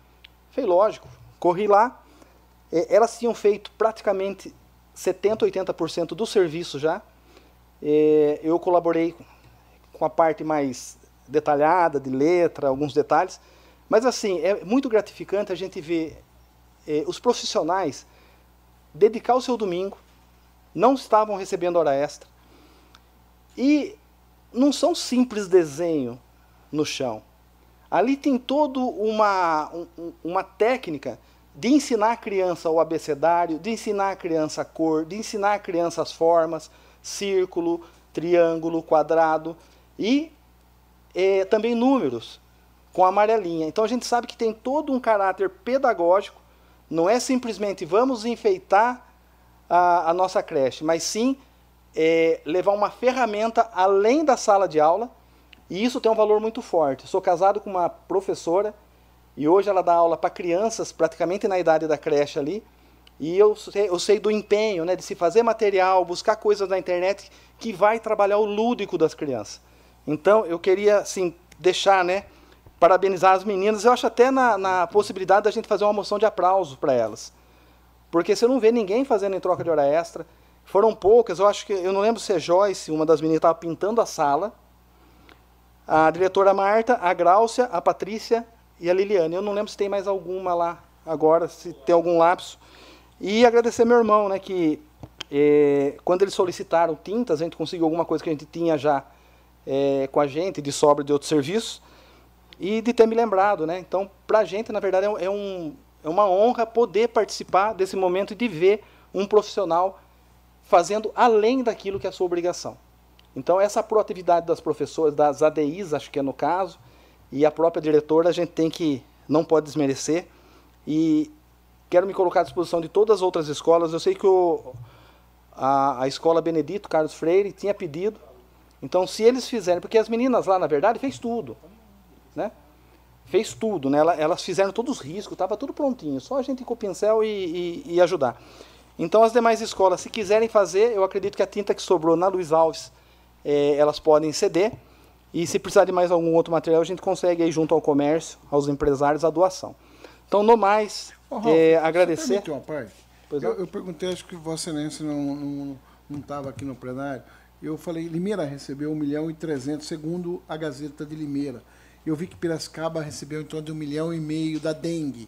Sabe aquele projeto do governo do estado? Não saiu as cidades que nem Iracemápolis, Cordeirópolis. Estou falando se teve algum recurso e quais são os projetos para a questão da dengue. Ó, é... Geralmente, isso acontece quando existe um decreto ou o número, o índice, ele está acima de uma pontuação que ele está beirando uma pandemia ou uma endemia. É, até, eu tenho falado com a, com a Vivian, ela falou que os números estão dentro dos padrões. Tá? Mas Até... o governador liberou, Ralf, para o estado todo, acho que por 645 municípios. Então, mas onde você trazer... pesquisou não tinha nome? Na, não, na verdade foi a Gazeta de Limeira que trouxe uma matéria falando dos, do recurso de Limeira, eu vi Piracicaba em torno de um milhão e meio, Campinas um valor, tinha Indaiatuba, mas seria é, importante, posso... se você trazer para a eu... gente, uh, vamos supor, veio 70 mil para Iracema, tá. para tal, tal, tal ação na dengue. É, eu, eu, posso, eu posso estar tá equivocado, tá? mas eu vou levantar essa informação. Existem dois tipos de repasse. Um que é espontâneo, que ele manda lá para investimento nas ações, reforço, e outros é em cima de decreto ou números que quem, quem monitora isso aí é a SUSEM. Sabe por quê, vereador? Eu até conversei com a Eliana, ela, ela, não sei se vocês viram semana passada o número, se não me fala em memória, 55 pessoas uh, foram uh, os testes da dengue aqui no município. É um número elevado ah, logicamente, a equipe está trabalhando essa questão, mas é importante a gente dar esse destaque porque está a nível de Brasil hoje. Essa é, eu vou perguntar para a Vivian, é, isso eu te passo. Agora, é, o que, que acontece? Até a população precisa ficar atenta. Quando há um caso detectado, aí tem o endereço da pessoa e tem um protocolo que é um quadrante. As agentes vão lá e intensificam a ação na vizinhança. É, acredito que acho que é é, quatro quadras ou um pouco mais em volta daquela casa. Tá? Então eu falo porque onde eu moro eu recebi um bilhetinho é, da visita do, dos agentes dizendo que foi identificado ali nas proximidades e como não tinha ninguém em casa eles pediram para a gente é, fazer a qual bairro que você nessa Paineiras. É bom a gente saber porque se alguém pergunta... é, mas é, são vários bairros Claudinho. Tá com problema em vários? Vários porque você pega a cidade de repente pegou no, no centro, vai pegar um. É, eu acho que se a gente um puder eixo... ajudar na divulgação, ah, inclusive o site da Câmara, acho que essa é uma questão de Sim. colaboração geral. Hoje, é, a né? Prefeitura né? tem colocado, né, tanto nas redes sociais como no, no próprio jornal que, passou, que correu no final de semana, algumas orientações sobre sintomas, o que fazer. Mas é da nossa parte, enquanto é, Câmara, né, também pode institucionalmente contribuir com vídeos explicativos, alguns cards aí postando na rede social. E vou levantar essa informação com a Vivi e passo para Vossa Excelência. No mais, uma semana abençoada a todos nós. Com a palavra, o vereador Valdenito Gonçalves de Almeida.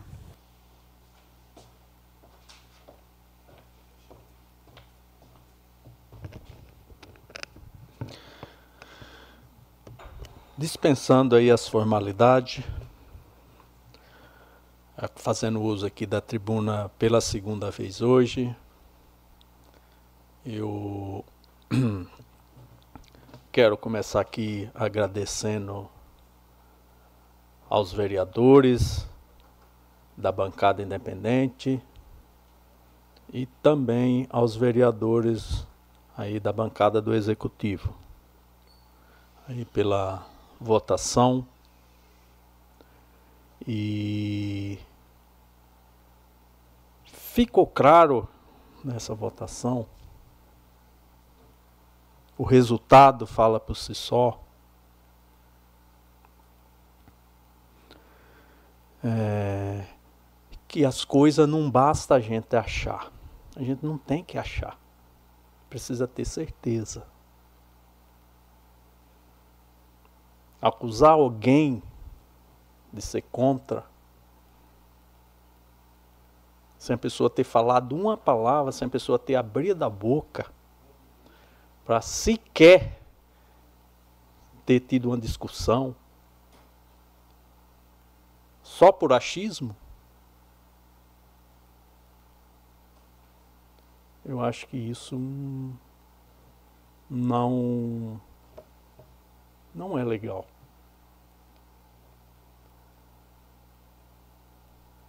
Ah, até a discussão entre os parlamentares é saudável. O que não é saudável é a agressão, é a palavra de baixo escalão. A discussão ela existe em qualquer câmara, em qualquer parlamento. Só que no meu caso eu não tive nenhuma discussão. Fui simplesmente, vamos dizer assim, pego de surpresa. Olha, eu quero a destituição do presidente da casa, por isso ele é machista, ele é contra a mulher, ele é... a pessoa precisa saber a minha história. A primeira mulher presidente nessa casa de lei eu votei. Foi acordado.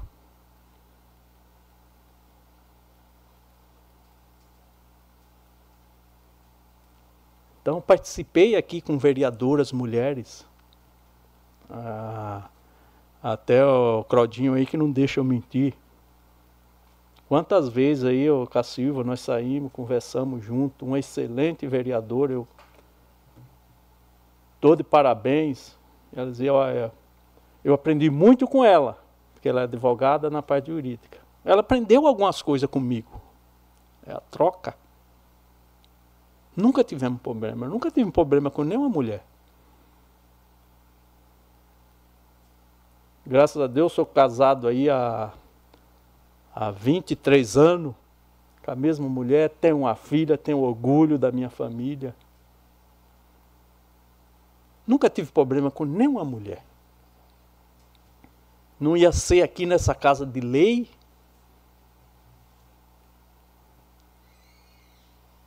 que eu ia querer ser essa pessoa.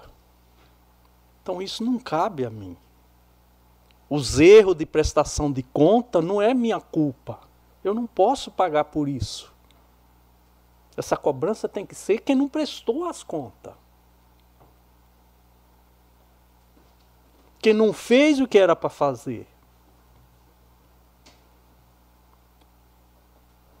O presidente de uma Câmara ele não faz o que ele quer. O presidente de uma Câmara ele não faz o que ele acha tem regras, tem regimentos. A gente segue orientação jurídicas para que você não erre. Eu não posso fazer injustiça com o vereador A e nem também posso fazer injustiça com o vereador B. O, presidente, o mandato de presidente de uma Câmara ele é tão curto que não te dá o direito de você querer ter aventura, de querer inventar. Mandato de presidente da Câmara, quando você vê, ele já passou. E aí depois vem sua conta. Aí o presidente tem que ter zelo para que nada dê errado. E quem defende as contas do presidente? É o jurídico. Então, qualquer presidente que pensa, não vai chegar aqui, pertear o jurídico e dizer: Ó, oh, eu quero assim. Agora eu sou presidente e eu mando. E aí, o jurídico não capricha, suas contas vêm reprovadas. E aí, como que você fica? É advogado, é particular, é um rio de dinheiro que você gasta, ainda fica inelegível.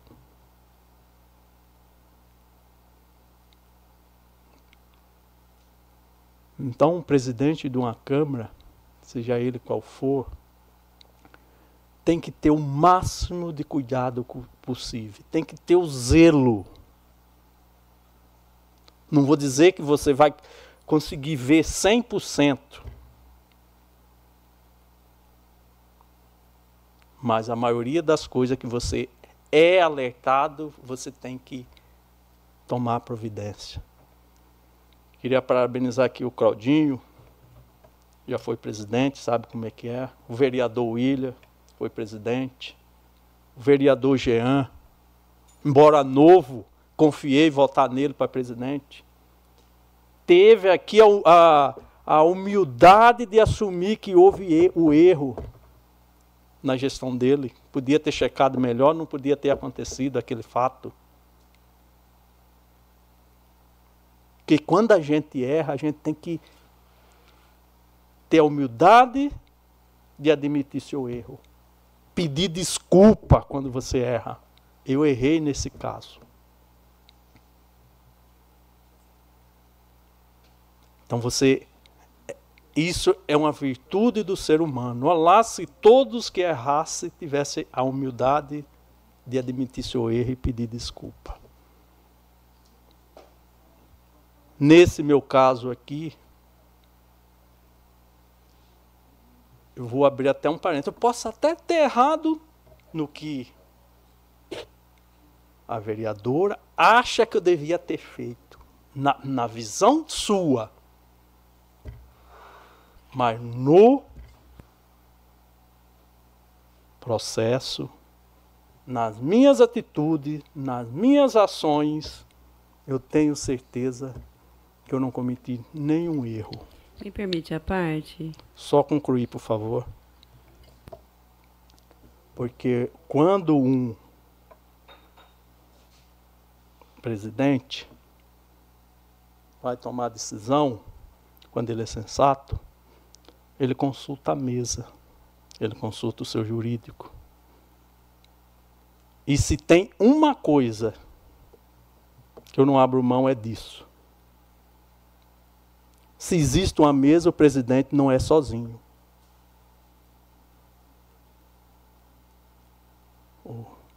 Então, o presidente não pode chegar lá e dizer: eu vou fazer isso. Eu... Não, não. Isso jamais na minha história se passou pela minha cabeça. Jamais na minha história vai passar de eu tomar aqui alguma decisão, porque é do partido tal, é do partido B, e isso vai agradar fulano e a cicrano. Não. Aqui eu sigo rigidamente as orientações jurídicas. E vou repetir. A instituição Câmara, ela está acima do presidente, ela está acima de cada vereador, está acima de todos nós juntos.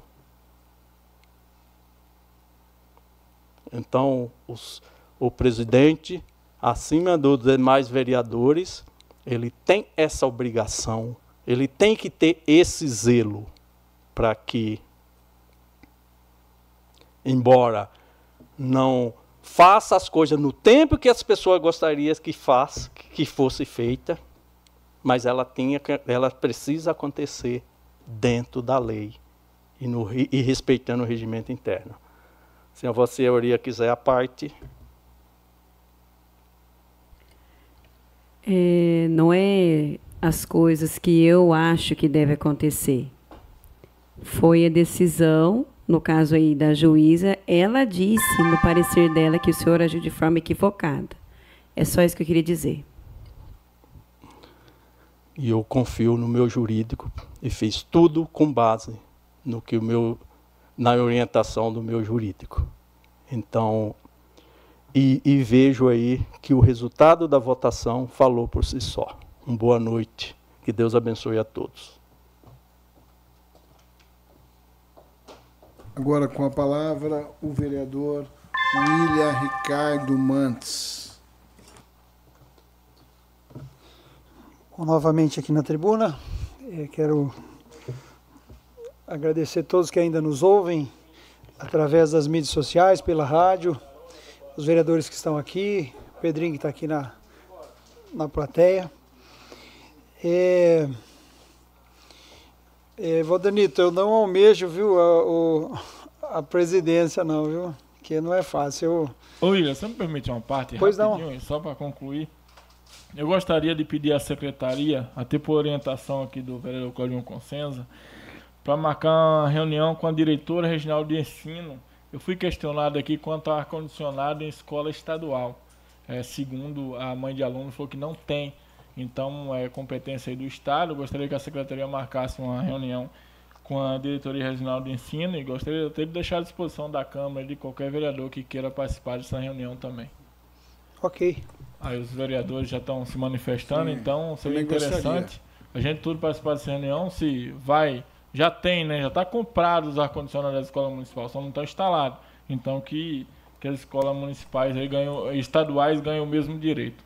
Permite só a parte, vereador William. Pois não, Claudinho. Ah, pedir para o presidente da Câmara, o Valdenito, amanhã, convidar a diretora de ensino, o vereador Fábio Simão, para que ela venha até aqui na Semápolis, aqui na Câmara Municipal, uma reunião com a gente, seria uma honra, ah, até para a gente questionar outras coisas da educação. Acho que isso é fundamental. Ok. Só peço que acrescente meu tempo. Eu não vou passar uns 20 minutos a mais, não, mas. Bom, como eu estava dizendo, né, eu não almejo essa, essa posição. Quando fiz, fiz com muita determinação, mas é bem complicado o presidente da Câmara. Quando o Valdenito falou assim que é o jurídico que defende, mas ele defende enquanto é, presidente está no cargo. Depois que ele sai do cargo, é, o Tribunal de Contas diz que o presidente da Câmara ainda é cliente por 10 anos do Tribunal de Contas. E aí, para defender, o, o, jurídico da casa não pode defender o presidente da Câmara, né? Não é como é o Poder Executivo. Então, é uma responsabilidade grande, só quem está, né? A gente entende como que funciona. E eu quero assim falar de alguns assuntos do município, embora eu estou falando por último, e eu tenho um costume de quando eu falo por último, acrescentar assuntos eh, de modo geral do nosso país.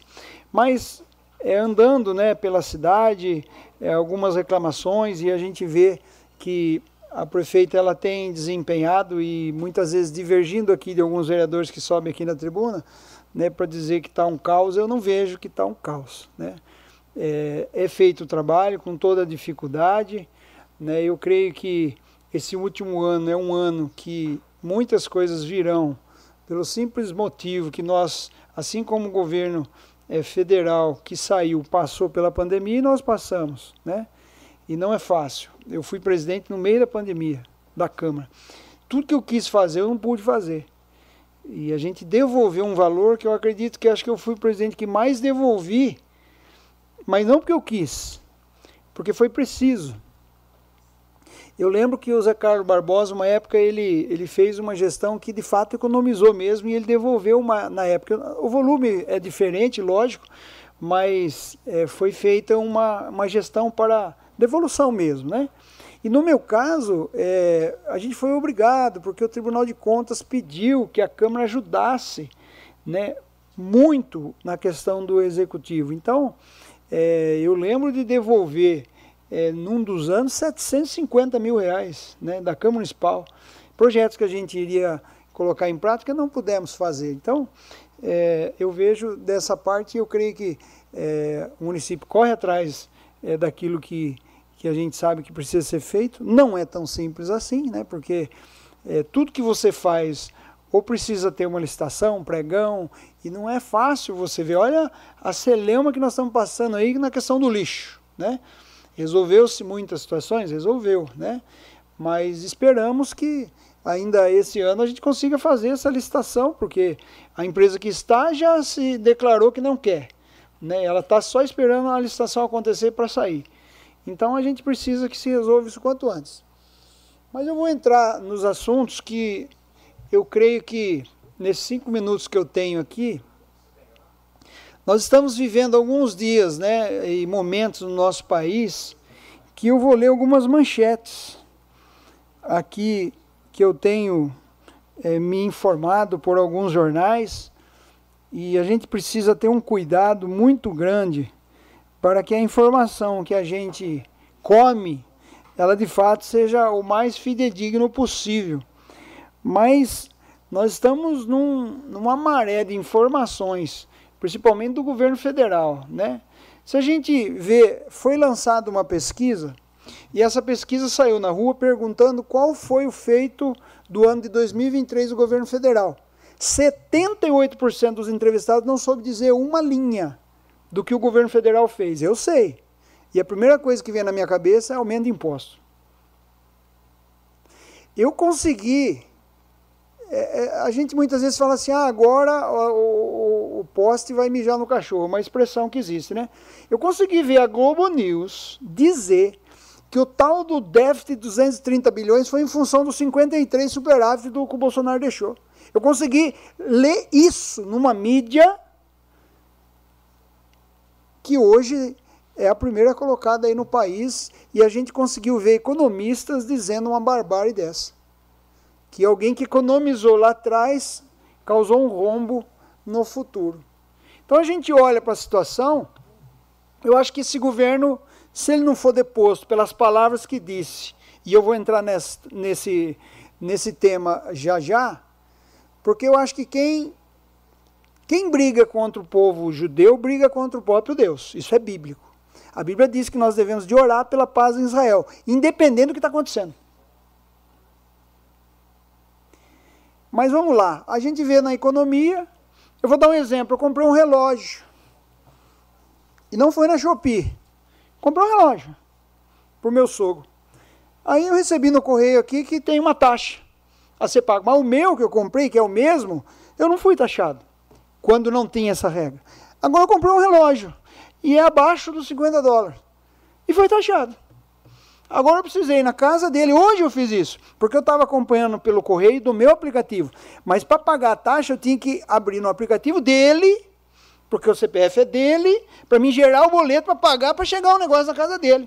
E uma micharia. Então a gente só vê dificuldade sendo lançado por esse governo. É, aí a micharia vê todo mundo, porque, ah, você pode ser taxado. Não, todo mundo vai ser taxado. Não é esse negócio de pode, né? E aí a gente vê que isso está replicando em tudo. Então, a dificuldade que a população está acontecendo, fora o preço dos alimentos, né? Rapaz, daqui a pouco você vai ter que dividir em três vezes para comprar um, um litrinho de, de azeite no mercado. Tá difícil. Só que a gente vai olhando as situações, oh, a gente vinha galopando aí num caindo taxa de juro, caindo é, é, é, impostos e de repente muda aí e começa o amor, né, lançar ódio em todo mundo. E eu digo para vocês que hoje, hoje, hoje, por fala, tem pessoas presas, padres presos hoje, hoje tem. Então agora a gente está vendo algumas falas aí que né, o excelentíssimo presidente da República, eu preciso dizer dessa forma porque ele é, né, mas como é que pode comparar uma ação legítima de um Estado legítimo que existe, se defendendo, e as pessoas ainda estão sequestradas. Defendendo que o que eles estão fazendo é comparável ao que os judeus sofreram no Holocausto. É, só lembrando Lula que existe o Museu do Holocausto. E quem foi e quem visitou, se você entrar pela internet você já pode ver muitas coisas. O dia que você entrar lá, aquilo lá não é fake, não, aquilo é verdade. O que aconteceu, aconteceu de fato. Houve uma indústria de matar pessoas. E aí ele vai e ele diz que hoje Israel está fazendo isso. Então o que, que ele atraiu para o nosso país? Primeiro, ele virou persona ingrata. Ele não entra mais em Israel enquanto não pedir desculpa. Aí eu vi uma brincadeira que ele é pessoa ingrata em dois locais nesse, nesse, no mundo. Lá em Israel e aqui no Brasil, porque ele não anda na rua. Ele não anda na rua. Será que ele atravessa o viaduto do chá a pé, sozinho? Ele não faz isso. E aqui em São Paulo, terminando aqui a minha fala, vai acontecer uma manifestação pela democracia porque assim, a, a luta pela democracia é a democracia da esquerda, e a democracia da esquerda ela julga que precisa ser eliminada a direita. E, no, e, e ao contrário não é verdadeiro. A direita, ela não prega eliminar a esquerda. Ela prega ser vencido no voto. Quem convencer quem vai embora. Só que hoje nós estamos vendo, né, as pessoas aí, não, olha, eu, eu errei, eu fiz isso, eu errei, eu achava que. Você pega a Folha de São Paulo, você pega a Veja, olha, não foi isso que foi dito na, na, na, lá na eleição. Então a gente vai vendo essas coisas e quem para isso? Então, hoje a gente viu mais 70 deputados entrando com pedido de impeachment, 91. Quando eu vi até ontem era 61. Inclusive o Carlos César, o Jefferson Campos fez a sua assinatura lá, o Miguel fez hoje. E, e assim, o que o presidente disse, ele colocou o país em perigo. O país, o nosso país foi, é, de fato, é, o start da criação do Estado de Israel por um, por um membro da ONU que é brasileiro. É, é, é, é só me refresca a memória, Claudinha, é João Aranha, João Aranha, que deu o voto de Minerva, que criou o Estado de Israel. Foi um brasileiro. Na ONU, e o Brasil é um país pacífico, sempre foi. Só que as declarações do presidente estão deixando o país é, numa situação difícil. E aí, biblicamente, eu preciso discordar, porque quando a palavra de Deus diz que nós precisamos orar pela paz em Israel, Israel é a menina dos olhos de Deus. Existe um texto que diz assim: Veio para o que era seu, mas os seus não receberam. Mas a todos quanto receberam, Deus e poder de serem feitos filhos de Deus. Hoje todos nós podemos ser filhos de Deus, porque lá atrás eles não acreditaram que Jesus era o Messias. Só que isso fez com que nós aqui, hoje, o Ocidente, né, pudéssemos ser considerado filho de Deus, porque a Bíblia diz na sequência: aqueles que crerem no seu nome. Aí vem pessoas que não, não são cristãs, elas se dizem, na época da eleição está tudo na igreja. O Haddad sentou na frente lá, agora a turma tenta achar uma foto do Haddad na igreja, não acha. Né? Eu falo isso porque, assim, na época da eleição, é, todo mundo põe asinha de anjo aí e sai voando fazendo as coisas, falando as coisas, mas na verdade não são. E quando precisam dar um voto, fora do país, na ONU, em qualquer outro lugar, colocam a essência de que tem dentro. E eu sempre falo, as pessoas dão o que tem. Não tem o que dar. E aí nós olhamos essa celeuma e o país sendo chacota no mundo. Hoje eu postei um vídeo do próprio Benjamin Netanyahu, né, dizendo a respeito que o Lula ofendeu moralmente todos os judeus. Eu não queria estar na pele desse cidadão. Porque nesse mundo, o apóstolo Paulo diz que um pode arar a terra, outro pode aguar a terra, mas o crescimento quem dá é Deus. E a nossa semente sai de dentro de nós, sai de nós mesmos. Então eu peço a Deus que abençoe o nosso país, que dê paz a Israel e que nos abençoe, porque o cumprimento da palavra de Deus, ela passa por esse país pequenininho, que é menor, se for olhar, do que Campinas. William, só permite uma Pois questão. não, Claudinho. E nós temos que observar que ele foi atacado. Que, na verdade, Sim. o Hamas atacou Israel. Tem, tem um número, eu, eu vi hoje... Um Morreu 1.200 judeus no mesmo dia. E mais que isso, ele pegou algumas pessoas de Israel, levou como... 220 refém, sequestrados. Tem um número de, de reféns.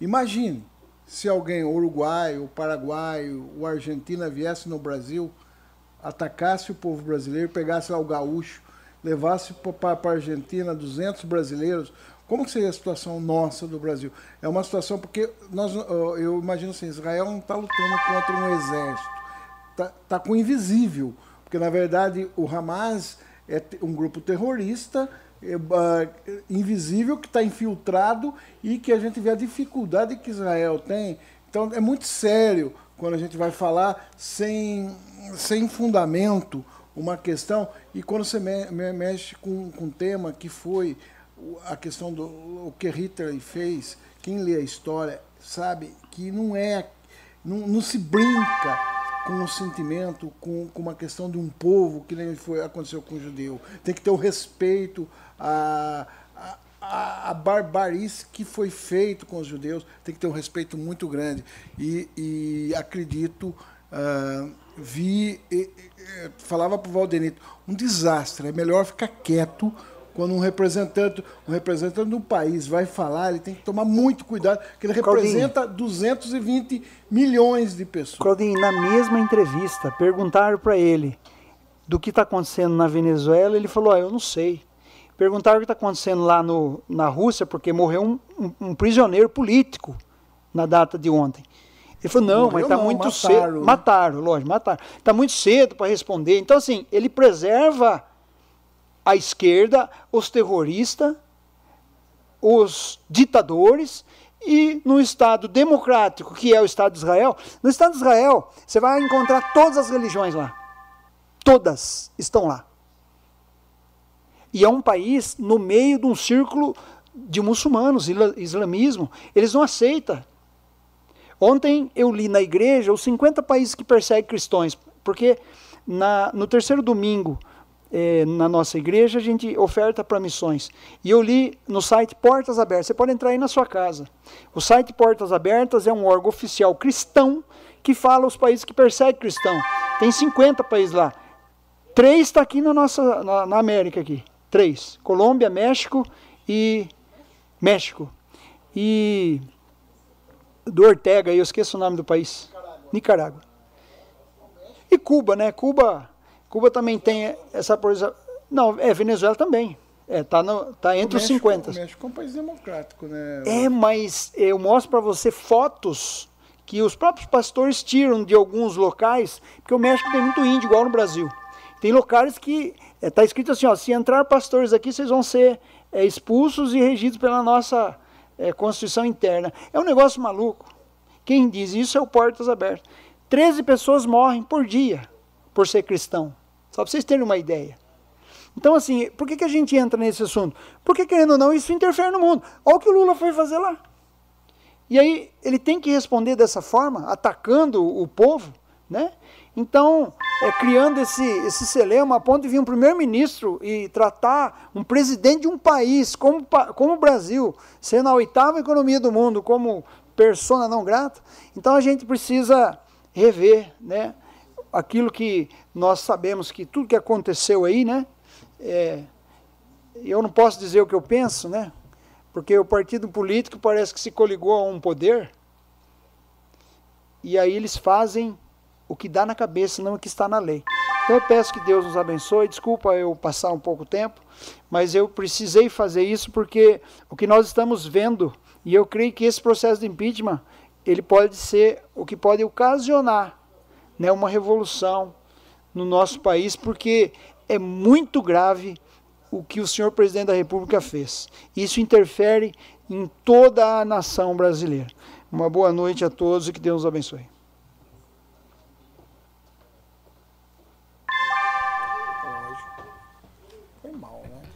Não havendo mais nada a ser tratado, declaro em nome da pátria com a graça de Deus encerrada a presente reunião. Convocamos os senhores vereadores para a quarta reunião ordinária, que será realizada no dia 26 de fevereiro de 2024. Uma boa noite a todos. Você ouviu a sessão da Câmara Municipal de Iracemápolis. Para mais informações, acesse www.câmarairacemápolis.sp.gov.br